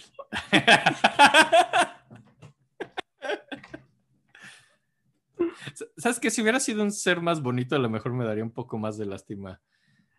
pero, pero la verdad es muy trágico, es muy feo. A mí sí me da lástima, odio que y además que sea un ser horrible no implica que esté bien lo que hizo Stalin. No sé cuál es una turbo mamada. Una mierda, Sí, sí. Ay, van más capítulos de mierda, yo creo, porque pues vamos, estamos hablando de la gente a la que Stalin atormenta, ¿no? Entonces. Van a estar duros estos, estos dos que siguen, ¿eh? Sí. Por favor, agarren. Porque además eran personas más bonitas que Prokofiev, entonces yo creo que nos va a dar todavía más lástima. Sí, no, agárrense. Los casos que siguen van a estar, pero horribles. Sí. Y ya, ¿quieres darles un consejo a estas personas bonitas que nos oyen? Ay, pero obviamente. Pues más recuerden como. Pues sí, si tu vida está en peligro, si tu forma de vida está en peligro, mira, nadie te va a juzgar. Haz lo que quieras. Huye al Cáucaso. Uy, el cácoso. Y ya, nuestro mail es las tías de la música gmail.com. Gracias a Wendy, que es la única persona que nos manda mails. Es muy bonito. ¿Ya el- nos mandaron mail? Nos mandó otro mail Wendy sobre los compositores hippies. Nos platicó su opinión de cada uno. Estuvo bien padre. Ay, no mames, cópiamelo. Sí, te lo mando. Instagram, las tías de la música. Creo que podemos hacer memes muy horribles de esto, ya lo intentaré. Eh, Facebook, las tías de la música. Twitter es tías de la música. Todo el mundo se está oyendo a Mastodon y yo no sé si hacerlo o no. No sé si esto va a durar o no. No sé si vale la pena mi esfuerzo o no. Díganme, ¿debo hacerlo? ¿Debemos hacer el Mastodon de las tías de la música? ¿Qué es eso? Es, lo, es como la nueva red así de los que se enojaron que Elon Musk compró Twitter, entonces están huyendo un éxodo en masas, pero no sé si es un éxodo de verdad o, o se les va a pasar como la gente que se fue a Telegram cuando se enojaron con WhatsApp. Pero bueno, ya veremos si nos conviene hacer un Mastodon. Estaría a ver si sí, a ver si no. Ah, Yo digo que hay que hacerlo. eh, Yo digo que urge nuestro TikTok donde hagamos los bailes sexys más de moda. Eso yo creo que es mucho más importante, ¿eh? Ok. Y ya, y pues ya, eso fue Pro Coffee y pues ya vamos a seguir hablando de gente que Stalin trató de la verga. Y ya, los queremos mucho. Ah, ta. más que dejar Bueno, claro, digo, por si no se dieron cuenta, que todo fue culpa de Stanley. Sí, sí, todo fue culpa de Stalin, Por evidentemente. favor, den cuenta, den cuenta. Ese güey no le iba tan mal cuando era pobre. Y ya, tata. Eso.